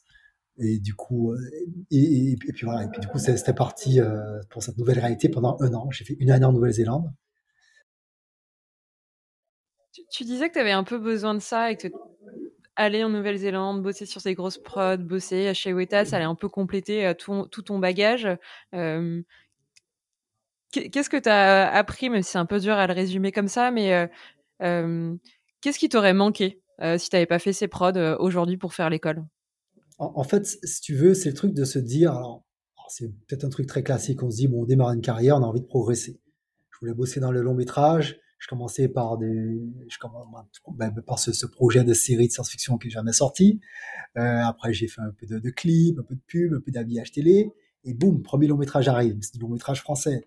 Après, il y en a un deuxième, un troisième, troisième. Boum, premier long métrage, cette fois américain, moi moche et méchant. Je me retrouve à Londres. Il y a cette idée vraiment d'évolution. Et, pour moi, parmi les plus gros studios, ben, tu avais Disney, euh, ILM, Weta, euh, éventuellement DreamWorks, et voilà. Et tu te dis, bon, ben, si j'arrive à un moment donné à me, hisser au rang des plus grands studios, j'aurai le sentiment d'avoir fait le tour, et puis de voir réellement comment ça se passe dans ces grands studios. Tu voulais un peu cocher toutes les cases et te dire, j'ai fait le tour sans regret. Tout à fait, tout à fait. Et effectivement, ce qui m'a par contre surpris, c'est que juste avant, j'étais à Londres, donc Paris, Londres, Nouvelle-Zélande. Et ce qui se passe, et euh, Wellington. Et ce qui se passe, c'est que à Paris, il y, a, cette French touch. La French touch, finalement, se définit par une certaine sensibilité, une certaine approche de l'image, mais aussi cette capacité à être un peu touche à tout. Touche à tout et, à, contourner des problématiques euh, en trouvant des solutions euh, de bout de ficelle. Bref, on fait le truc fonctionner et on a, on a des choses de qualité à la fin. Et c'est cette French touch que, que, que, dont raffolent tous les gros studios dans le monde. C'est ça qui est intéressant. Quand j'arrive à Londres, on est dans quelque chose de beaucoup plus euh, euh, pas structuré, mais en tout cas processé. Tu vois, on est dans des pipes très précis. voilà, il y a une façon de faire les choses. On sent que c'est un peu plus difficile d'en sortir, mais en même temps, ça fonctionne bien et c'est bien quand les choses sont bien cadrées. et ça, c'est quelque chose que j'ai j'ai apprécié. Et arrivé en Nouvelle-Zélande, à, Wellington, à, à Weta Digital, j'étais surpris parce que j'avais l'impression d'être dans un petit studio parisien à grosse échelle. Ouais, j'avais le sentiment, et pourtant ils ont des outils de pointe, mais il y avait un peu ce côté où on te donne le plan, tu vas faire du lighting sur le plan, mais finalement tu retrouves un petit peu à composer le plan, poser les trucs, l'arbre on va le déplacer légèrement pour que ce soit mieux dans la scène, tu touches un peu à tout, tu tweaks beaucoup euh, les FX, tu tweaks les FX, il y avait ce côté un peu euh, très très très très parisien, très français dans l'approche, qui m'a aussi plu, parce qu'on avait l'impression d'avoir une sorte de liberté euh, dans la façon d'aborder le plan, et puis avec beaucoup d'outils qui sont en développement, des outils qui marchent pas, ça fait des bugs, c'était totalement incroyable. En même temps, tout en étant hyper cadré parce que c'est une machine de guerre. Il faut que ça tombe. Et, donc voilà. mais c'était cool parce que découvert des outils incroyables. Là encore une fois, on bosse avec des gens euh, extrêmement talentueux. donc j'apprends beaucoup en observant comment ils travaillent, à, quelle vitesse ils vont tomber un plan, c'est-à-dire comment ils vont analyser s'ils ont un lighting à faire analyser le plan. Alors souvent on récupère les plans avec une sorte de, pre-lighting, mais l'analyser de telle manière à dire bon ben voilà je mets ça là, tel, je bouge tel paramètre de light ou j'ajoute telle lumière et ça fonctionne tout de suite. Et je sentais bien qu'au fur et à mesure moi des plans que, j'avais à gérer, euh, euh, j'allais de plus en plus vite. Euh, c'était aussi, c'est aussi terrible de voir qu'on peut être, euh, je l'avais déjà vu à Londres, on peut être quatre mois sur le même plan et on se dit, mais attends, à un moment donné, il y a d'autres plans. Les gars, j'en peux plus ce plan. Mais euh, en fait, quand tu es quatre mois sur un plan, c'est parce qu'au départ, euh, tu l'as presque validé. Et puis, du coup, on dit, ben non, ben finalement, ben là, il n'y avait pas de végétation, mais ben finalement, on va en mettre. Et que l'ajout de la végétation, ben, ça change tout. Il faut déjà que toi-même, tu la places pour que ça ait l'air esthétique. Tu refais ton lighting. Et puis, il y a des nouvelles phases de validation, etc. Et puis aussi, c'est hyper intéressant parce que là, le Hobbit, c'était filmé peut-être à, aller à 75% sur fond, sur fond vert ou, bleu. Et du coup, tu te rends compte à quel point, des fois, tu peux avoir un plan et dans le plan, la seule chose de réel, c'est l'acteur. C'est l'acteur euh, jusqu'au moment où il est attrapé par un troll et, là, y a, le plan est full CG, quoi. Et, euh, c'est vachement intéressant, tu vois. Ou bien de, se retrouver à, composer un plan, notamment le plan où euh, il y a l'affrontement entre avec le méchant dans ce mur de flammes et je me retrouve à composer le plan, mais vraiment selon ma sensibilité et voir le réel qui dit euh, que c'est un plan en, slow motion et, quand je le mets, je mets les flammes en vitesse réelle parce que je me dis je trouve qu'il se passe un truc. Et le superviseur il me dit mais non, ben, c'est pas bon, euh, c'est pas bon parce que c'est censé être en, en, ralenti. Je dis ouais ben écoute, je sais pas moi je trouve que ça, je trouve que ça donnait quelque chose de sympa. Et le réel, il valide et tu fais yes, tu vois, parce que, parce que t'as mieux que toi-même et que le réel a compris l'idée. Il s'est dit, mais ouais, ça donne une sorte de, de frénésie au plan alors qu'il est en slow motion et voilà. Donc, euh, voilà, et, c'était vraiment chouette. J'ai aussi aimé observer comment ils abordent la, la production parce qu'à chaque fois, je me dis, mais comment t'as, ils sont, ils produisent quasiment les trois films, la, trilogie quasiment simultanément. Et je suis toujours impressionné euh, de, la capacité des, Américains, euh, leur compétence sur la production comment gérer de telles grosses productions sans mettre une pression de dingue sur les, techniciens, quoi. Parce que, souvent aussi, ce, qu'on, qui arrive, qu'on retrouve en France des fois, c'est que les, les prods arrivent et disent Ouais, mais alors à ton plan, mais ça. Tu vois, ils te mettent un peu la pression. Pas tout le temps, évidemment, heureusement. Mais c'est déjà arrivé. Alors que là-bas, euh, ça dit quoi sur ton plan? Tu dis Ben voilà, j'ai tel problème. Ok. Tu dis Ah, c'est cool, ça y est, c'est tout. et en fait, parce que leur technique, c'est quand ils ont un certain nombre de plans à livrer euh, euh, chaque, chaque jour, bah, si un plan n'est pas prêt, ils vont se rabattre sur notre plan, voir si tel autre graphiste a avancé sur son plan. Bref, assurer qu'il y a toujours le nombre de plans à livrer chaque jour. Et euh, tout en sérénité, mais avec quand même une sorte de, discipline, euh, euh, tu vois, digne de l'armée. Et, je suis vraiment toujours impressionné. Et encore plus quand, si tu veux, on bosse six mois sur quelques plans, les plans teasers qu'on fait magnifiques, et puis du coup, il faut tomber le reste du film. Il n'y a plus beaucoup de temps. Et là, c'est bon, ben les gars, là maintenant, on va passer à, on était à combien? On était à 50 heures par semaine. Bon, on va passer à 100 heures par semaine parce qu'il faut tomber le film. Et euh, la sortie est déjà annoncée. La première mondiale se fait à Wellington. Et là, il faut accélérer. Et là, t'es non-stop. Et malgré tout, ça reste zen. Euh, tu vois, tu sens qu'il y a la pression. Faut produire, quoi, mais euh, Ouais, faut produire. Quoi. Et on le fait. Donc très très enrichissant aussi sur tout ça. et vraiment aucun regret. pour moi, je sais que c'est ça m'a même fait réfléchir, ça m'a même fait douter euh, de la suite, si tu veux. Tellement ça t'a euh, plu et tu t'es dit, euh, j'en ferais bien peut-être d'autres, des prods comme ça. Ouais, à, ce, à ce haut niveau-là. Niveau-là, Parce que après le Hobbit, ce qui se passe, c'est qu'ils ont fait un peu du remaniement, ils ont fait une petite pause avant de lancer, après le premier, avant de lancer les deux autres. Et donc moi qui étais parti, parti avec ma compagne, ben, j'ai un fils qui est né là-bas. Et forcément, c'était plus compliqué de rester à attendre que qu'on nous, donne le départ de la prochaine prod, et puis de se dire qu'on est loin de la famille. Et, euh, et ça a aussi un peu, voilà, ça m'a fait me dire, ok, là c'est le bon timing. J'ai eu mon expérience, euh, faut que j'avance, faut que j'avance. Euh, c'est peut-être le moment d'entrer euh, sur la Martinique et, et monter l'école, sachant que j'étais toujours en contact avec Yuan, qui lui était déjà rentré sur la Martinique qui avait commencé du repérage et, qui commençait à me dire, bah, finalement, ouais, l'école en Martinique, euh, parce qu'il ne croyait pas trop au début de créer une école en Martinique. Et il me dit, ouais, bah, finalement, j'ai regardé, je crois que ça va être possible. Je dis, ouais, mais moi, j'ai toujours su. j'ai jamais douté. jamais douté. Attends. Mais, euh, Qu'est-ce qui l'a fait changer et qui, pour lequel il était peut-être un peu moins réticent et ça y est, vous étiez aligné euh... ben, En fait, c'est que, c'est que lui, il a dû rentrer pour des raisons familiales un peu plus tôt. Alors, il avait après ces dernières prods, il a donné un peu de des cours déjà dans des écoles, euh, Gobelin, l'ESRA, euh, il y a, il y a Spafocom. Et, euh, et, ensuite, il est rentré pour des raisons familiales. Et du coup, bah, étant sur place, il a regardé l'environnement euh, politique, il a regardé des, des, des, locaux. il a commencé vraiment à, à, à, voir. voilà, c'est ça, à se projeter et se dire, bah ouais, bah finalement, il peut y avoir une demande, c'est possible. Le fait, il peut y avoir des aides, etc., etc. après, c'est voilà, c'est ces deux approches. Moi, moi, je, savais pas un peu, un peu par, par intuition, par instinct, parce que je me dis, mais non, on est dans des métiers qui, qui se voient. C'est la, même intuition que j'ai eue lorsque je me suis dit, je veux continuer, continuer une carrière dans la 3D, parce que pour moi, c'est des métiers d'avenir. Euh, euh, j'étais sûr que monter une école de 3D en Martinique, ça marcherait. C'est des domaines qui intéressent trop les jeunes pour que ça ne fonctionne pas. Mais euh, finalement, on s'est aligné là-dessus. Et donc, mais malgré tout, effectivement, quand je parle du fait de, douter, c'est qu'à un moment donné, on se dit, bon, ok, euh, faut que je rentre, mais quand on est à Ouetta, on sait que ça va ouvrir d'autres portes. Quoi. Ça va ouvrir d'autres portes. Euh, et je me rappelle qu'à l'époque, avoir eu un entretien avec ILM, avoir eu un entretien avec Sony. Et ce qui a été déterminant, c'est que ces entretiens sont tombés au moment donné où les VFX ont connu une énorme crise.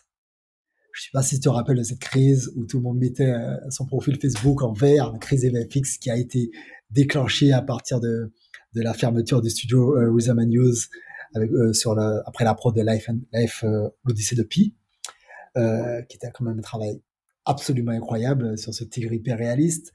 Et ça fait une énorme crise dans les VFX. Du coup, tous les graphistes de, de Rhythm News se sont retrouvés sur le marché. Donc ça a fait, ça s'est un peu bousculé. En même temps, tout le monde était réticent parce qu'on s'est dit, waouh, qu'est-ce qui se passe? Il y avait un côté un peu effet boule de neige. Et, euh, et là, je me suis dit, bon, bah, d'où? Arrête de réfléchir, arrête de, douter. C'est ton timing, il faut que tu rentres.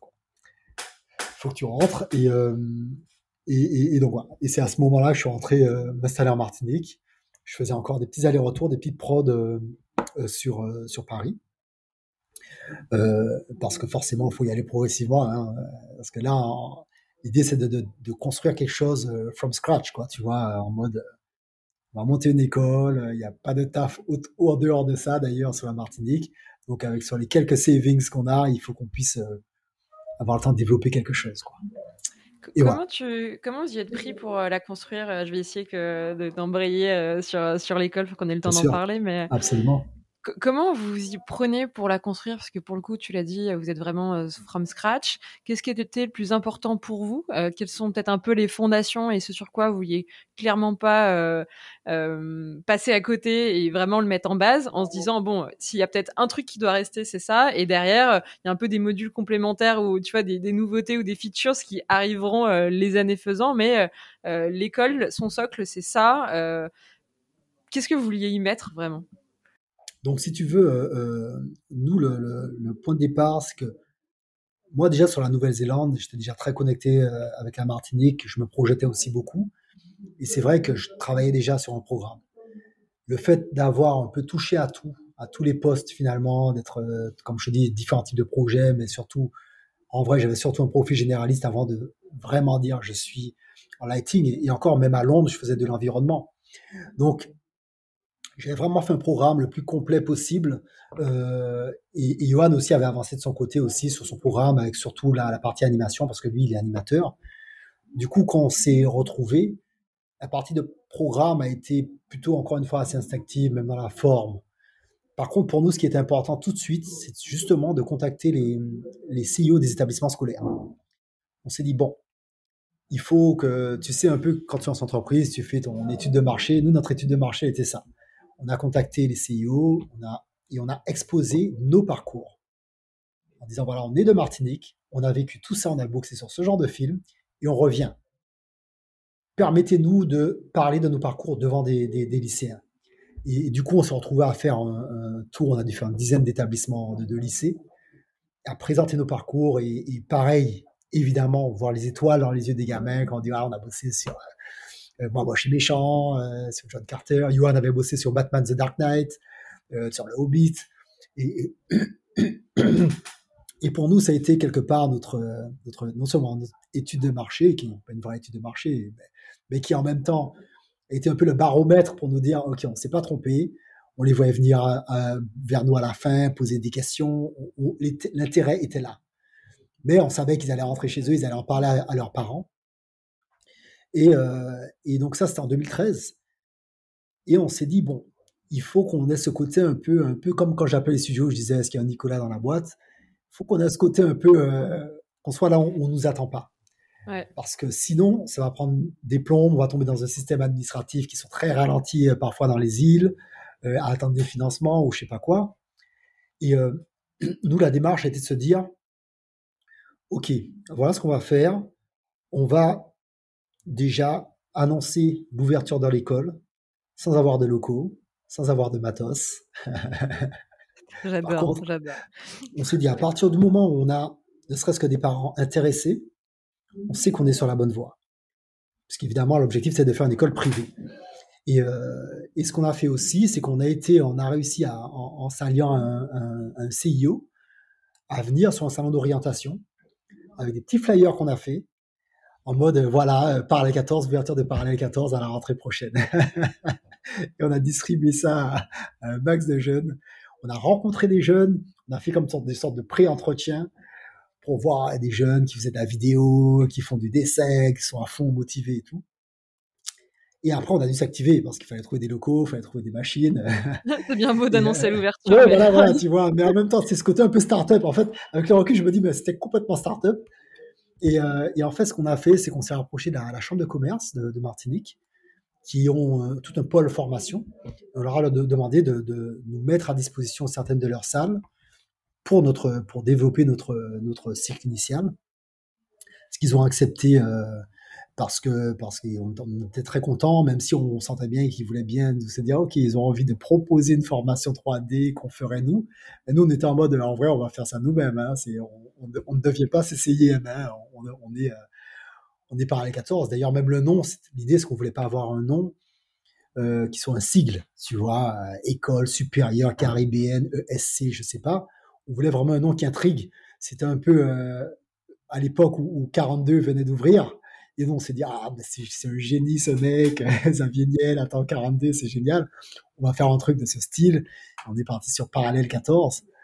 Euh, et, donc, voilà. Et donc, on a démarré les, cours, euh, effectivement, dans les locaux de la CCIM, qui avaient des ordis, qui avaient des ordis pas très puissants. Mais on s'est dit, qu'on on a orienté le programme, on s'est dit, on va commencer par tous les cours théoriques. Les cours théoriques pour lesquels aussi on pourrait trouver de la ressource locale. Donc les cours de photo, les cours de vidéo, les cours de dessin, les cours de programmation. Tout ça, on sait qu'on peut trouver des gens en Martinique pour assumer ces cours-là. Par contre, il s'agit de la 3D, il n'y avait que nous. Donc on s'est laissé un peu de temps pour trouver davantage de monde sur la 3D, mais on savait qu'on pouvait au moins démarrer le cursus avec un programme euh, cohérent. Euh. Et ce qui était aussi important pour nous, c'est que finalement, que quelle que soit notre, notre euh, organisation interne, qui forcément sur le début était un peu freestyle, un peu chaotique, euh, pas chaotique, je veux dire plus freestyle, en mode, euh, en mode à la one again. On y va en fonce, on voit ce qui va se passer, tu vois. On était quand même, on est tous les deux, Johan et moi, quand même assez organisés, assez structurés dans la façon dont on aborde les choses. Donc ça a été une force. On a aussi un troisième associé qui avait un peu de bouteille, qui a déjà monté des boîtes, qui était responsable informatique, qui était responsable des ressources humaines. Donc lui nous accompagnait sur, sur des points précis. dans toute cette organisation qui finalement était un peu euh, presque illusoire, ce qu'on voulait, c'est que les parents et les étudiants, eux, ce qu'ils voient, c'est un résultat de qualité. Et effectivement, lorsque à la réunion de rentrée, on a la directrice de la CCIM dans une grande salle de réunion qui dit bon, on est très heureuse, euh, très heureux d'avoir cette formation qui se fait par les 14. Ben, pour les parents, ça fait classe, quoi. Ça, ça c'est très concret, quoi. Tu vois alors qu'en vrai, on avait un tout petit bureau à nous avec quelques dossiers. Et le jour où on a, eu on a dû déménager, on a vu que tout tenait dans un ascenseur. On s'est dit, voilà, c'est ça, parallèle 14. en fait, c'est juste des dossiers. Euh, on avait quasiment rien à nous, tu vois, véritablement. Donc c'était marrant. Mais en tout cas, voilà. Et du coup, la formation a démarré et bien démarré. Les jeunes étaient super contents. Et puis au fur et à mesure, on s'est équipé, on a pris des ordinateurs en leasing. Et, euh, et puis voilà, et au fur et à mesure des années, on a étoffé l'équipe des formateurs, on a commencé à pouvoir payer les gens, et euh, mais tout en assurant à côté de ça que la, la qualité de la prestation, de, de l'enseignement donné, soit au top. En gros, on mettait tout ce qu'on avait appris au cours de nos parcours, on le partageait avec les jeunes pour que eux, grandissent euh, avec l'école. La première promo, euh, ils avaient combien d'années pour composer le cursus et un peu, euh, j'allais dire tout apprendre, mais apprendre un bagage suffisant pour euh, derrière pouvoir bosser dans le milieu et, euh, et, s'en sortir Alors en fait, notre réflexion était la suivante. On s'est dit, il y avait des écoles encore qui faisaient des cycles de 3 ans et d'autres de 5 ans. Et pour des stagiaires que j'ai pu croiser dans des, dans des studios, je me suis dit, le problème quand tu fais 5 ans d'école, tu as tellement de connaissances que limite tu sors, limite tu te la racontes un petit peu. Tu as l'impression d'être le roi, sauf que ce qu'on te donne à faire, c'est de la roto. Trois ans, c'est pas assez. Oui, non, c'est une réalité, c'est une réalité. Tous les trucs chiants, on te les donne à faire. Donc en fait, tu sors toi-même un peu dégoûté, tu vois. Trois ans, on a vu que c'était pas assez parce qu'il y a quand même beaucoup de choses à faire. Donc on a coupé la poire en deux. On s'est dit à quatre ans, ils seront suffisamment bons, mais ils auront suffisamment encore envie d'apprendre pour se placer, euh, pour, trouver leur place dans les studios et, faire la, quantité de travail nécessaire. Et on on s'est pas complètement trompé. Et donc effectivement, ce cycle de quatre ans euh, qui s'est déroulé, euh, là aujourd'hui, euh, on aime bien le raconter. Il, se reconnaîtra à Richard. Richard, c'est un jeune, notre première promo. Savoir qu'il fait partie de ceux que j'avais rencontrés dans ce fameux salon d'orientation qui était tout réservé. Il me dit ouais, je fais un peu de vidéo et tout, mais il sait pas quoi en faire. Et Richard a intégré l'école. Déjà, il s'est épanoui dans l'école. On l'a vu très vite prendre. Sa personnalité s'est renforcée, d'être très à l'aise, être un peu leader de sa classe, euh, sortir parmi les, deux premiers de sa promo. Et, euh, aujourd'hui, il a très vite rejoint Micros. Micros, ils ont adoré bosser avec lui. Et quelques mois après, quand je dis quelques mois après, peut-être neuf mois après, il me dit ouais, ben, je suis superviseur sur un projet. Et là, je dis non, mais t'es sérieux? J'ai les boules. J'ai dit mais attends, moi ça m'a pris euh, six ans pour être superviseur sur un projet. Mais en, vrai, évidemment, il avait déjà des, des, des compétences euh, intrinsèques. Et évidemment, notre accompagnement, notre accompagnement a dû aussi jouer. Et je suis très heureux de savoir qu'il est, voilà, qu'aujourd'hui il, il, bosse à Micros, qui fait partie des, des bonnes ressources euh, dans le studio euh, et, qui vient de, de Martinique, qui s'est formé en Martinique à Parallèle 14. C'est chouette comme première histoire. C'est aussi euh, des, des, encouragements quand tu vois que ta première promo, euh, tu as, quelqu'un qui s'en sort aussi bien, qui, euh, qui est brillant, qui est recommandé par les studios. Enfin, tu peux pas me souhaiter meilleure pub et surtout, tu te dis, je me suis pas planté. L'enseignement qu'on qu'on diffuse, il n'est pas trop mauvais. la preuve. Ouais, c'est pas, pas, mal, bien que bien qu'en réalité, il, il évolue, on essaie l'améliorer en permanence. Aujourd'hui, on commence plus par les cours théoriques comme on l'avait fait au début on attaque directement la 3D parce qu'il y a trop de choses à voir. Euh, tu vois, mais c'est vrai qu'on se dit, en tout cas, on espère que au-delà de l'enseignement, parce qu'en fait, ce qu'on s'est rendu compte, c'est que dans les studios aujourd'hui, avant même les compétences techniques, ils demandent du savoir-être. Et c'est vrai que Richard, et, pour savoir-être, c'est-à-dire il y, a, sa personnalité intrinsèque, mais il y a aussi tous les conseils qu'on va donner autour, toute ta préparation en se disant voilà comment ça va se passer, tout, tout l'autonomie qu'on essaie de leur, enseigner en disant faites des choses par vous-même. Voilà, quand ils arrivent chargés de tout ça, c'est déjà un vrai plus. Après, c'est des juniors, ils apprennent sur le terrain, mais quand ils ont développé l'autonomie, ben, ils apprennent plus vite et, du coup, euh, quand ils ont faim, ça va encore plus vite. il y a d'autres compétences. Euh, euh, qui gravitent un petit peu autour, qui sont pas que la technique, pas que la créativité, pas que liées à l'art, mais euh, liées aussi à la personne en tant qu'humain, euh, pour faire des gens qui vont s'intégrer vachement plus facilement aux, équipes, mais aussi qui vont passer en entretien parce que tout simplement ils sont à l'aise pour présenter leur travail et qu'ils l'ont appris au sein d'un cursus pendant des années. et ça devient un peu plus naturel et c'est plus le truc où tu es vachement stressé parce que tu le fais jamais. c'est clair, c'est clair.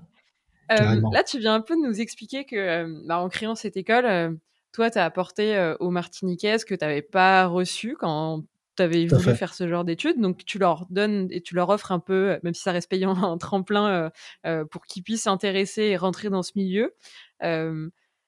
c'est que le début du tremplin, parce qu'après, en réalité, ils se reconfrontent quand même à une barrière de essayer de trouver un studio, peut-être devoir bouger parce qu'il n'y a pas de gros studio en, en Martinique comment vous essayez peut-être de les accompagner sur la suite du tremplin pour que vraiment ils décollent et que euh, ce soit la première étape, ce soit pas la dernière?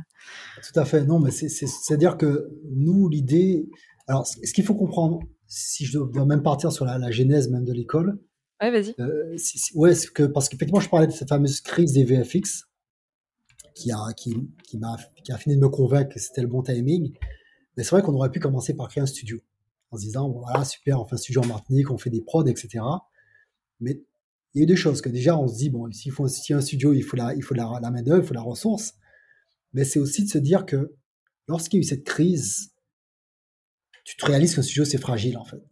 Parce que ça, ça dépend des prods qui vont se présenter et, de là, et si tout se passe bien. et, que par contre, l'école, c'est un modèle sûr, un modèle qui tient, un modèle qui va se répéter. Et c'est pour ça qu'à l'époque, de plus en plus de studios créaient une sorte de formation interne qui, qui reliait les deux. Du coup, je me suis dit, mais non, mais nous, c'est un studio qu'on veut faire. Nous, c'est la, la, production, créer des, des films d'animation, euh, Made in Caraïbes. À la limite, ça nous plairait, évidemment. On s'est dit que si on, on va dans une, dans une stratégie de développement logique, il vaut mieux commencer par l'école et accompagner ces jeunes à eux-mêmes avoir une expérience. Et après, ce sera à nous de créer le, le, le, contexte, le terreau qui puisse revenir. Bosser sur des prods locales. Donc effectivement, lorsqu'on fait ce, cycle de 4 ans et qu'au bout du 4 ans, ils ont un petit film d'animation et qu'ils doivent trouver du boulot, déjà on se dit, ils partent, mais ils ont déjà un bagage, ils ont déjà un, diplôme en, poche. Donc, ce qui fait qu'ils peuvent partir où ils veulent, ils ont déjà des connaissances. Ils peuvent partir à Paris, comme ça se fait très souvent, mais ils peuvent partir au Canada, ils peuvent même développer des choses en, local. En tout cas, ils sont pas à partir, euh, et puis ils partent pas pour que les parents aient encore à payer un, logement et une école, ils partent pour gagner de l'argent. Et c'est un peu différent. Du coup, nous, ce qu'on a dû mettre en place, forcément, c'est euh, activer nos réseaux. Donc, nos réseaux qu'on active déjà pour le cursus, parce qu'on a effectivement beaucoup euh, euh, d'amis qui sont superviseurs dans pas mal de studios, qui interviennent. Cyril Martin avait fait un masterclass avec nous en, rigging. on a eu Cédric Ménard, on a eu Erwan Baudet depuis Londres en, en FX qui font des masterclass à distance. On a évidemment beaucoup de monde de, de, de Micros, euh, Guillaume de Micros et, euh, et Stéphane d'une studio euh, Gearbox sur Canada. L'objectif, c'est de se dire que lorsqu'on les fait intervenir, on crée un lien. On crée un lien non pas avec l'intervenant, mais avec le studio, en disant finalement, si vous les formez, si vous les formez selon vos attentes, mais ce qui est intéressant, c'est commencer à identifier les jeunes, parce qu'on va peut-être vous rappeler pendant le jury, l'objectif, c'est que vous puissiez les prendre en stage. Et, euh, ce lien, euh, en tout cas, déjà avec Micros, on a, un lien très fort, euh, avec Benoît Hall, le superviseur de studio, qui aujourd'hui nous a proposé de prendre chaque année trois jeunes en, stage, parce qu'il sait lui-même que c'est pas évident. Déjà de base, sortir de l'école, trouver un stage, c'est pas évident, mais sortir de la Martinique, c'est complexe. Donc il nous a dit, je peux en prendre trois. Après, ils voient s'il en garde, mais au moins, ils ont trois ont l'opportunité de faire un stage à Micros. Et au fur et à mesure des années, on affine avec lui le programme euh, de, leurs interventions, mais le programme même global, pour assurer que quand les jeunes, sortent, qu'ils soient calibrés pour intégrer le studio et que tout se passe bien, dans la mesure du possible. Tu essayes d'ouvrir un peu des, fenêtres sur, sur tout le monde où ils sont euh, euh, connecter certes avec ces personnes, ces, intervenants, où ça reste des humains qui sont en face et qui, euh, qui leur enseignent, mais euh, au-delà de ça, c'est derrière le studio où c'est un peu plus facile du coup d'y rentrer. ils ont aussi compris les attentes, c'est plus abstrait mais beaucoup plus concret sur ce qu'ils devront ou pas délivrer. Et puis, comme tu le dis, votre, votre, réseau, ça aide aussi à en placer quelques-uns et, et, ça, et ça aide pour cette première barrière à la franchir ensemble euh, dans ce parcours de d'obstacles. Oui, et puis tout bêtement, arriver dans le studio et de connaître au moins une personne, qui est le gars qui nous a formés, même à distance, ça change tout. C'est, ah oui, hein, Stéphane, ça va, et, c'est parti, tu vois. Donc, euh, donc effectivement, euh, voilà, tout. C'est pas évident. Et puis on les accompagne aussi, du coup, pour toute la partie administrative, pour se faire financer parfois le billet d'avion, trouver des logements là-bas, parce qu'il y a tout ça aussi à prendre en compte que ne mm. connaissent pas ceux qui vivent déjà sur, sur, euh, sur Paris, par exemple, euh, et qui, qui, vont dans un studio à Paris. Euh, donc, donc voilà, donc cet accompagnement, c'est qu'il est, il est peut-être plus important pour nous que dans d'autres écoles, mais ça, ça a du sens. Encore une ah fois, de voir, après Richard, là aujourd'hui, il y en a d'autres à Micros, euh, des promos suivantes, et pour qui ça se passe très bien aussi. Et ça me fait plaisir de me dire, bon, ben ça vaut le coup, ça vaut la peine de, de, de faire tout ça parce que euh, voilà, on sait que ça donne l'opportunité à ces jeunes de vivre ce qu'on a vécu nous. Et pour nous, c'est ça, c'est ça la meilleure des récompenses à ce stade. Mmh. Et de, ce que j'ai compris, euh, aujourd'hui, l'école, c'est euh, la, première brique que vous avez posée, mais en réalité, si derrière, vous pouvez un peu créer un écosystème, dont un studio, ce serait un peu l'idéal et, et, le kiff pour dynamiser et, ramener la, la, production et de la 3D vraiment aux Antilles. Oui, complètement, parce que c'est vrai que lorsqu'on a lancé, on a créé l'école et qu'on a lancé la communication pour l'école, il y a eu un truc assez marrant, euh, c'est que c'était un article. Deux Martiniquais rentrent en Martinique, monter une école d'animation 3D. Et, juste ça. Et en fait, c'était marrant parce que ça a fait un boom en termes de buzz. Tu vois, et on s'est retrouvé à être contacté par des gens de Miami, des gens de Shanghai et des gens de la Caraïbe, de partout. On dit waouh, mais qu'est-ce qui se passe? On fait une écoute encore, comme je te disais un peu en amont, tu vois, on fait juste une simple école. Mais parce qu'effectivement, ce qui se passe, c'est que on est la, seule école de ce type, école privée de ce type dans le bassin caribéen. Tu vois, et, et je pense qu'on pourrait presque intégrer l'Amérique latine. Du coup, forcément, il y a quelque chose qui est assez en rupture. On arrive sur, sur un, terreau où, où c'est à la fois, ben, il y, a un besoin. Parce que, encore une fois, cette jeune génération est très connectée, aime le cinéma d'animation, aime les jeux vidéo. Forcément, lorsqu'on arrive avec cette école, ça, ça n'est plus juste qu'une petite école en Martinique, c'est l'école de 3D de bassin caribéen. Tu vois, et, ça, ça nous a amené à, différents types de développement. Déjà aujourd'hui, on a, on a mis en place, euh, euh, financé par, par des fonds européens, une collaboration avec une université à Trinidad qui a développé un cursus 3D. Aujourd'hui, on a co-construit une sorte de programme 3D avec cette université et certains de leurs intervenants bossent sur les films de nos étudiants, notamment euh, un, designer de chez EA Games qui bosse que sur les films de nos étudiants et nous on intervient sur leurs films, les, films de leurs étudiants. On est aussi en train de monter un cluster de, studios d'animation puisqu'effectivement, on a mis en place un, jeune studio, euh, enfin, en tout cas, on est en train de travailler dessus, qui soit un peu au fait des derniers outils pour pouvoir répondre à faire des projets en outsourcing ou développer des projets originaux du, bassin caribéen. Donc, on, s'est mis dans un cluster avec un studio à Saint-Lucie et un autre à la Jamaïque. Donc, on essaie de créer une sorte de dynamique au niveau du, du bassin caribéen qui peut être un modèle qui se duplique, mais une dynamique qui soit, encore une fois, école-studio, parce que autant ces studios ont besoin de se former, ils ont besoin de faire des prestations, euh, mais nos étudiants aussi, pour nous, c'est important qu'ils soient proches de la réalité du terrain.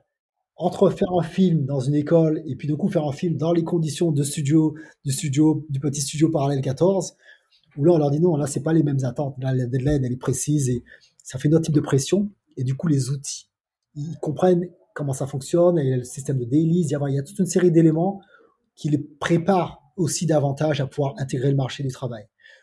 C'est un, un, peu ça, euh, toute cette ambition, et en se disant qu'effectivement, logiquement, si ce petit studio, on arrive à le développer pour développer des, des, productions internes, des séries ou autres, nos jeunes qui partiront, et on veut qu'ils partent, on veut qu'ils se fassent une expérience, leur propre expérience, et qui, au moins, ils pourront revenir, mais tout comme n'importe quel studio pourrait les appeler, mais là, c'est en mode, ben, rentre chez toi, hein, rentre chez toi deux mois et tu bosses chez toi.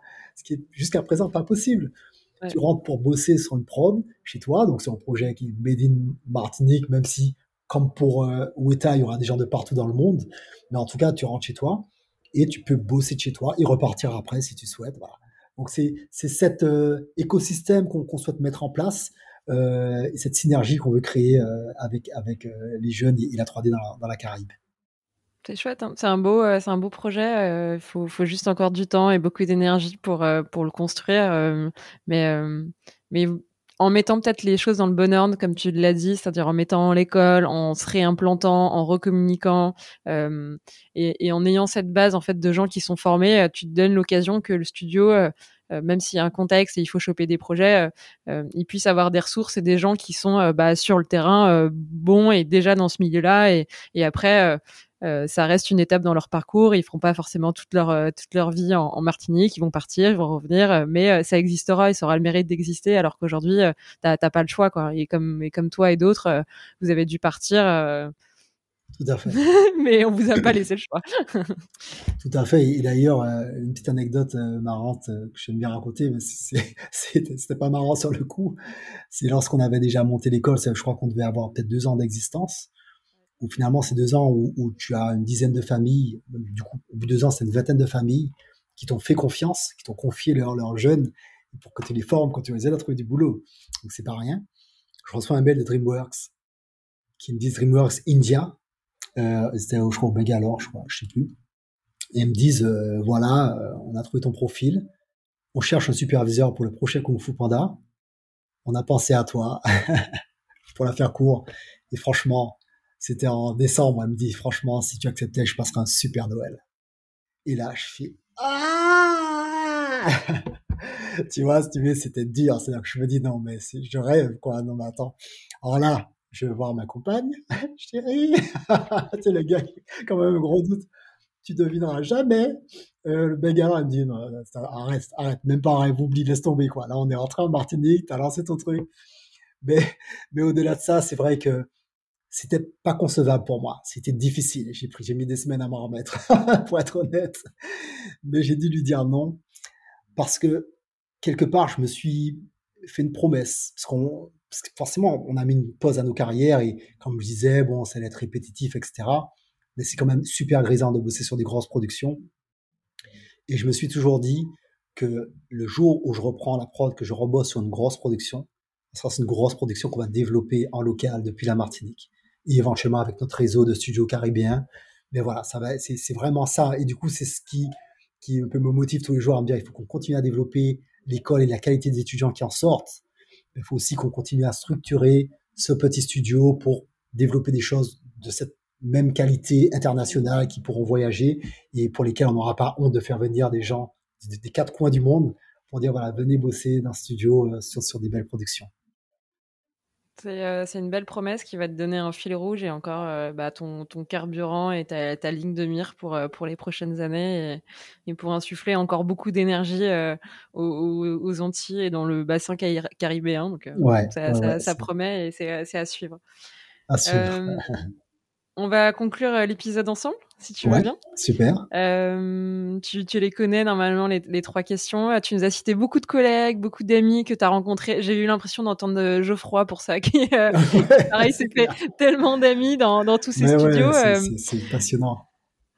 En, l'occurrence, là, tu peux m'en citer qu'un que tu aimerais beaucoup entendre dans, un futur épisode ou, tu peux m'en donner plusieurs. Tu es très libre, mais qui ça te ferait plaisir de soit réentendre ou de découvrir Écoute, il y en a un que j'ai en tête, euh, qui, qui, je vais profiter pour raconter cette anecdote que, que qui, qui m'avait amusé, c'est que quand je suis arrivé en Nouvelle-Zélande, euh, parmi mes premiers réflexes au bout de mes premiers jours, c'est de prendre un trombinoscope et de chercher son nom.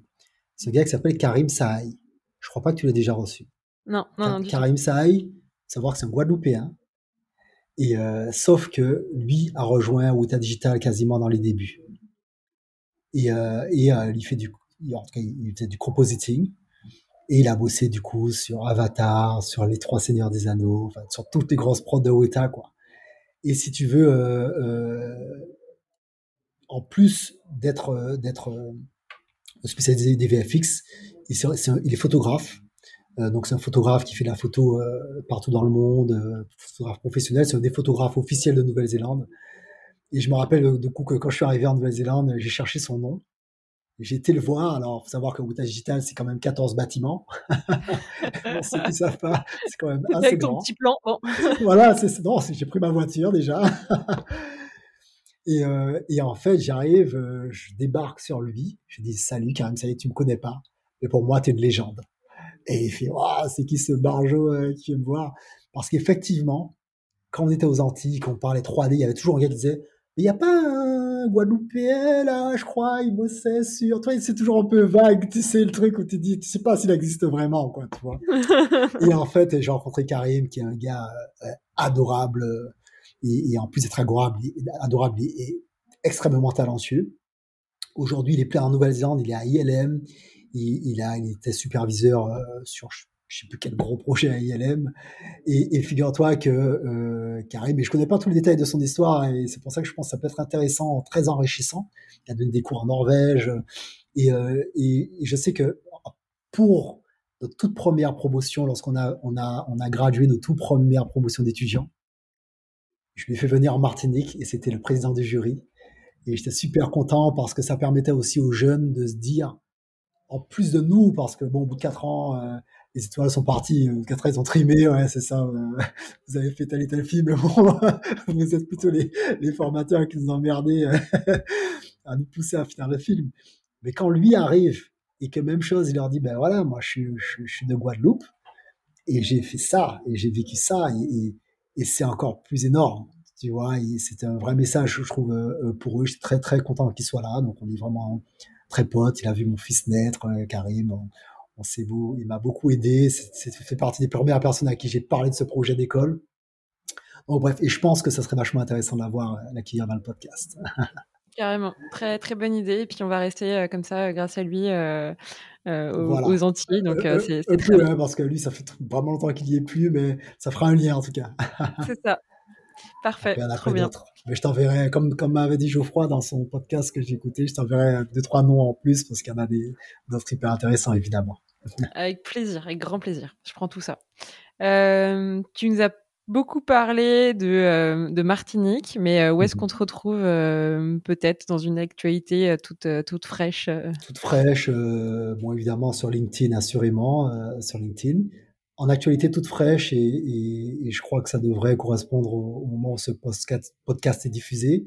Je serai sur Paris donc du, du 23 au 26, au 25, 23-25, pas longtemps, dans le cadre de, du concours Innovation Outre-mer qui va se dérouler à Station F, où, euh, où, l'idée, ce qu'on a un peu présenté, euh, un peu le, projet, ce projet d'école, qui, qui, finalement à terme, l'idée c'est de créer un véritable hub digital dans la Caraïbe, autour des industries créatives et culturelles, autour du numérique, du, numérique créatif.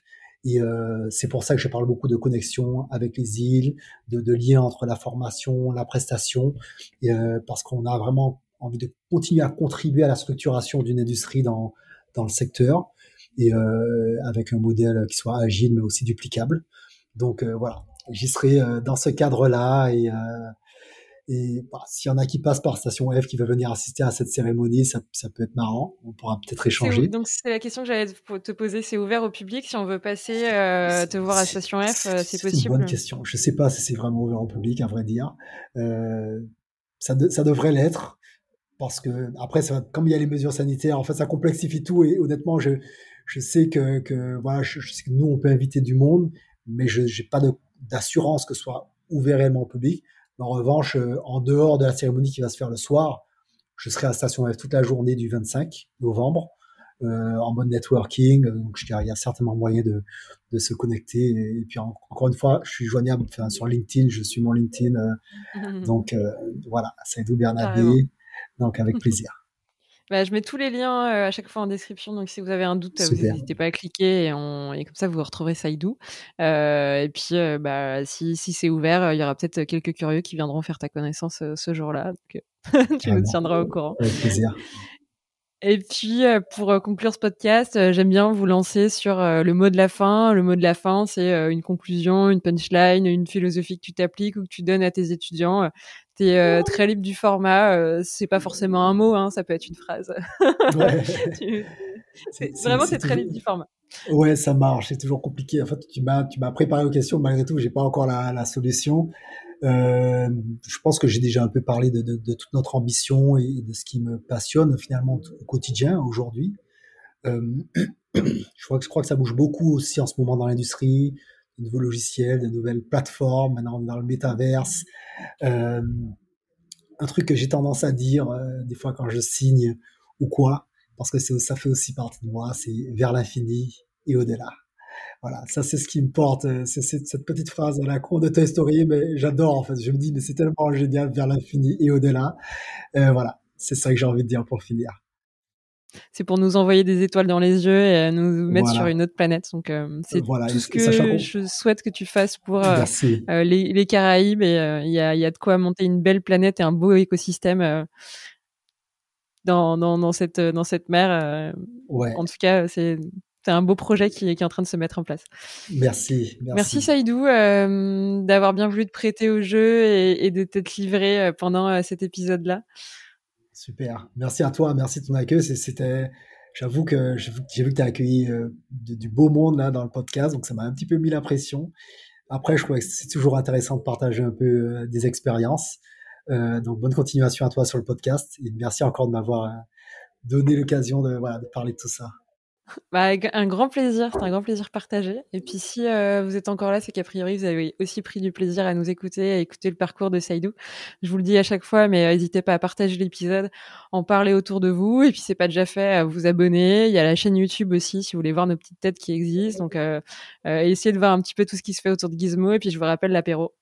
donc à la semaine prochaine avec un nouvel invité et, et à l'apéro Gizmo pour ceux qui veulent se voir en vrai. Salut, ciao. À la semaine prochaine. Salut Saïdou. Salut, à bientôt. Bye bye.